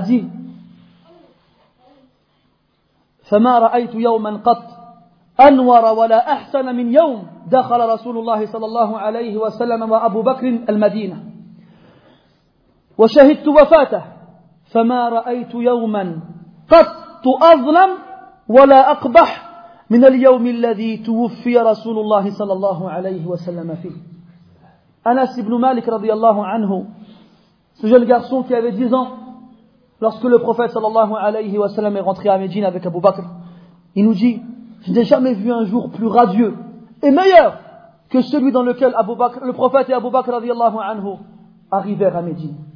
Dix ans après, dix ans de fidèles et loyaux services de la part d'Anas ibn Malik radiallahu anhu envers le prophète, car il était certes son, serviteur, dévoué et fidèle. Il a dit, j'ai assisté à sa mort, j'ai assisté à sa mort, et je n'ai jamais vu un jour plus noir, plus sombre, plus horrible que celui dans lequel le prophète sallallahu alayhi wa sallam est mort. Ce fut un jour fatidique, un jour très douloureux. Hassan ibn, ibn Thabit qui était le, poète du prophète sallallahu a écrit des poèmes dans lesquels il exprime sa tristesse et fait ses condoléances aux musulmans. Il en a écrit de nombreux. Parmi celles-ci, parmi ces poèmes-là, il a dit, radiallahu anhu ardah, بطيبة رسم للرسول ومعهد منير وقد تعفو الرسوم وتهمد. ولا تمتحي الآيات من دار حرمة بها منبر الهادي الذي كان يصعد. ظللت بها أبكي الرسول فأسعدت عيون ومثلاها من الجفن تسعد. يذكرن آلاء الرسول وما أرى لها محصيا نفسي فنفسي تبلد مفجعة قد شفها فقد أحمد فظلت لآلاء الرسول تعدد أطالت وقوفا تذرف العين جهدها على طلل القبر الذي فيه أحمد فبوركت يا قبر الرسول وبوركت بلاد ثوى فيها الرشيد المسدد وبورك لحد منك ضمن طيبا عليه بناء من صفيح منضد. تهيل عليه الترب أيد وأعين عليه وقد غارت بذلك أسعد. لقد غيبوا حلما وعلما ورحمة. عشية علوه الثرى لا يوسد وراحوا بحزن ليس فيهم نبيهم وقد وهنت منهم ظهور وأعضد. يبكون من تبكي السماوات يومه ومن قد بكته الأرض فالناس أكمدوا وهل عدلت يوما رزية هالك رزية يوم مات فيه محمد وهل عدلت يوما رزية هالك رزية يوم مات فيه محمد تقطع فيه منزل الوحي عنهم وقد كان ذا نور يغور وينجد. إمام لهم يهديهم الحق جاهدا. معلم صدق إن يطيعوه يسعدوا. عفو عن الزلات يقبل عذرهم. وهم إن يحسنوا فالله بالخير أجود. عطوف عليهم لا يثني جناحه. إلى كنف يحنو عليهم ويمهد فبينهم في ذلك النور إذ غدا. إلى نورهم سهم من الموت مقصد. فأصبح محمودا إلى الله راجعا يبكيه جفن المرسلات ويحمد. فبكي رسول الله يا عين عبرة ولا أعرفنك الدهر دمعك يمججمد وما لك لا تبكين ذا النعمة التي على الناس منها سابغ يتغمد. فجودي عليه بالدموع وأعولي لفقد الذي لا مثله الدهر يوجد. وما فقد الماضون مثل محمد ولا مثله حتى القيامة يفقد أعف وأوفى ذمة بعد ذمة وقرب من هنا إلى لا ينكد وأثبت فرعا في الفروع ومنبتا وعودا غداه المزن فالعود أغيد. رباه وليدا فاستنم تمامه. على أكرم الخيرات رب ممجد. تناهت وصاة المسلمين بكفه.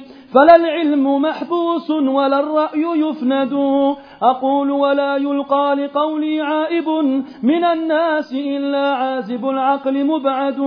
وليس هواي نازعا عن ثنائه لعلي به في جنة الخلد أخلد.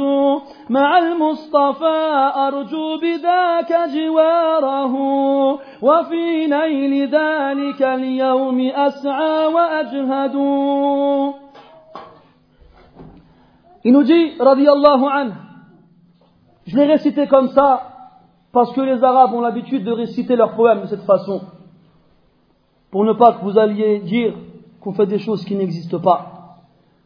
Ton ignorance au sujet d'une chose n'est pas une preuve de, sa non-existence. Retiens cela. Taïba est le nom de Médine. Le prophète sallallahu alayhi wa sallam y a laissé ses traces et des souvenirs. En général, les traces, elles s'effacent avec le temps, mais pas celles du prophète sallallahu alayhi wa sallam. Notamment, une ville dans laquelle il y a des signes tels que son minbar qu'il qu'il gravitait. J'ai passé un temps à pleurer le prophète sallallahu alayhi wa sallam, ce qui a octroyé à mes yeux une certaine joie que je n'aurais pas connue avec quelqu'un d'autre. Je me rappelle les bienfaits du prophète sallallahu alayhi wa sallam et j'essaye de les dénombrer, mais ça, ça fatigue mon âme car je n'y arrive pas, ils sont trop nombreux. Je fus surpris et troublé par la perte de Muhammad. Alors malgré tout, je me console en me rappelant les souvenirs que j'ai avec lui. Je suis resté longtemps devant sa tombe à pleurer, à me remémorer le privilège que ce trou a d'avoir en lui le prophète sallallahu alayhi wa. Les gens ont recouvert sa dépouille de sable et ça n'a rendu personne heureux. Ils délaissèrent la douceur, la science, la miséricorde le soir où ils le laissèrent dans son tombeau. Ils s'en allèrent avec une tristesse qu'on ne, puisse, qu'on ne pas consoler. Et leur prophète n'est plus avec eux. Et ce jour-là, plus rien n'avait de goût à leurs yeux. Ils pleuraient sur celui dont les cieux et la terre ont pleuré sur lui. Et les gens qui l'ont côtoyé étaient encore plus tristes. Est-ce qu'il y a un jour dans lequel une catastrophe est arrivée qui était comme la catastrophe du jour où on a perdu Muhammad Ce guide qui nous a guidés vers la vérité, de tous, en faisant tout, tout son possible, cette lumière qui nous a montré la voie Il était compatissant à notre égard et indulgent envers nos erreurs. Il acceptait nos excuses. Et si on est bienfaisant, Allah sera encore plus généreux. Il était doux envers nous. Il se rapprochait de nous. Et ne nous éloignait pas de lui. Alors qu'on était dans cette lumière avec lui, voici que la flèche lancée par la mort n'a pas raté sa cible. Il a donc rejoint son Seigneur pendant que les anges accompagnent son âme en le pleurant. Alors, ô toi, œil du croyant, pleure le messager d'Allah, alayhi salatu wassalam, et que jamais je ne vois tes larmes s'arrêter de couler. Et comment ne peux-tu pas pleurer? Celui qui fait un bienfait pour les gens, un bienfait intarissable. Sois alors généreux de tes larmes, sans t'arrêter, et pleure l'absence et la perte de celui que jamais, comme lui, on a perdu. D'ailleurs, est-ce que ceux d'avant nous ont perdu quelqu'un comme Mohammed? Et jamais après lui, on perdra quelqu'un comme lui. Voilà mes frères, in shadid, comment le prophète sallallahu alayhi wa sallam est mort. Ce récit suscite dans la poitrine des croyants de la tristesse, de la compassion, et il, réveille les sentiments d'amour qu'il a envers son prophète alayhi. Imagine-toi ton père ou ta mère ou quelqu'un que tu connaissais et que tu aimais énormément, on va t'annoncer sa mort, comment te trouveras-tu? Comment te sentiras-tu? Là, on t'a annoncé la mort du meilleur des êtres humains, Muhammad ibn Abdullah alayhi salatu wassalam. C'est bien de ressentir ça pour lui, ça prouve que tu l'aimes. Cet amour-là, est-ce qu'il est véridique? Si tu veux prouver à toi-même que ton amour est véridique, sache qu'en mourant, alayhi salatu wassalam, sa sunna n'est pas morte. Elle est toujours là parmi nous, présente et disponible, à la portée de n'importe qui. Alors si tu veux te prouver à toi-même que tu aimes le prophète sallallahu alayhi wa sallam, accroche-toi à sa sunna du mieux que tu le peux Mords-y à pleines dents, comme il le disait, alayhi salatu wassalam. Cramponne-toi-y, ne la lâche jamais. Et crains Allah de tout ton possible. Et tu verras qu'Allah subhanahu wa ta'ala ne sépare pas les bien-aimés. Et il te fera rejoindre le prophète sallallahu alayhi wa sallam, cet illustre personnage dont tu as été privé de la compagnie ici-bas. Nous tous, mes frères, حرمنا من ذلك. لعدم أهليتنا لذلك. On a été privé de cela, mes frères, pourquoi Parce qu'on n'est pas digne, il faut dire la vérité.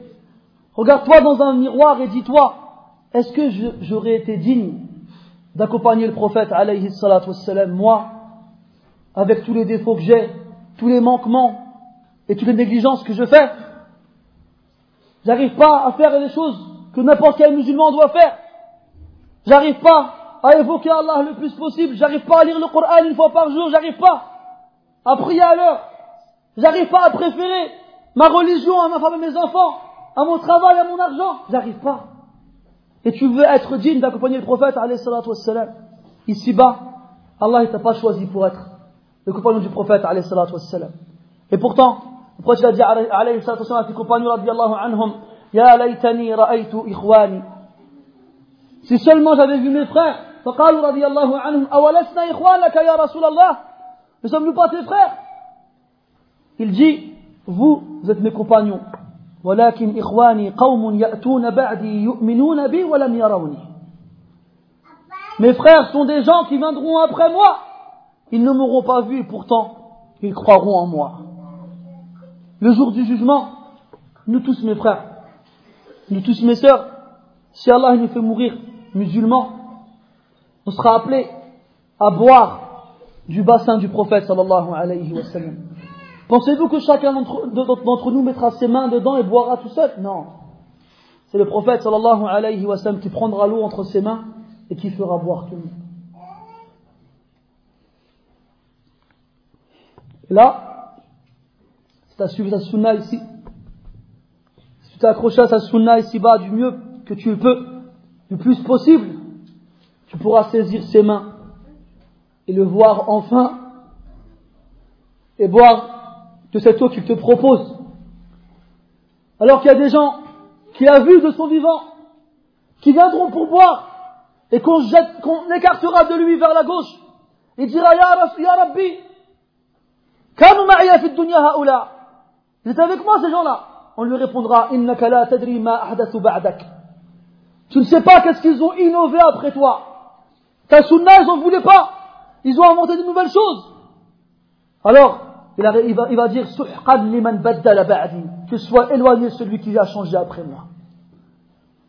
Si tu veux être proche du prophète, le jour du jugement, si tu veux qu'il intercède dans ta faveur, pendant que tu, es jugé, si tu veux être son voisin au paradis, et rattraper ce temps qui ne t'a pas été dé- décrété ici-bas, accroche-toi à sa sunna. Et ce sera meilleur pour toi que de pleurer sa perte et de ne pas vouloir le suivre. نسأل الله تبارك وتعالى بأسمائه الحسنى وصفاته العلى أن يمن علينا بأن يحشرنا تحت لوائه وفي زمرته عليه الصلاة والسلام.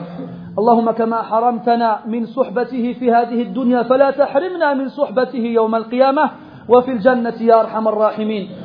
اللهم اجعلنا ممن أحبه محبة صادقة. اللهم اجعلنا ممن أحب نبيك ورسولك محبة صادقة التي تقتضي اتباعه وال- والامتثال لأمره وترك, وترك نهيه. إنك ولي ذلك والقادر عليه. سبحانك اللهم وبحمدك أشهد أن لا إله إلا أنت. نستغفرك ونتوب إليك. والحمد لله رب العالمين. وصلى الله على نبينا محمد وعلى آله وأصحابه أجمعين. وبارك الله فيكم والمعذرة على الإطالة. ولقد تعبناكم بحديثنا الطويل فلا تواخذنا بارك الله فيكم.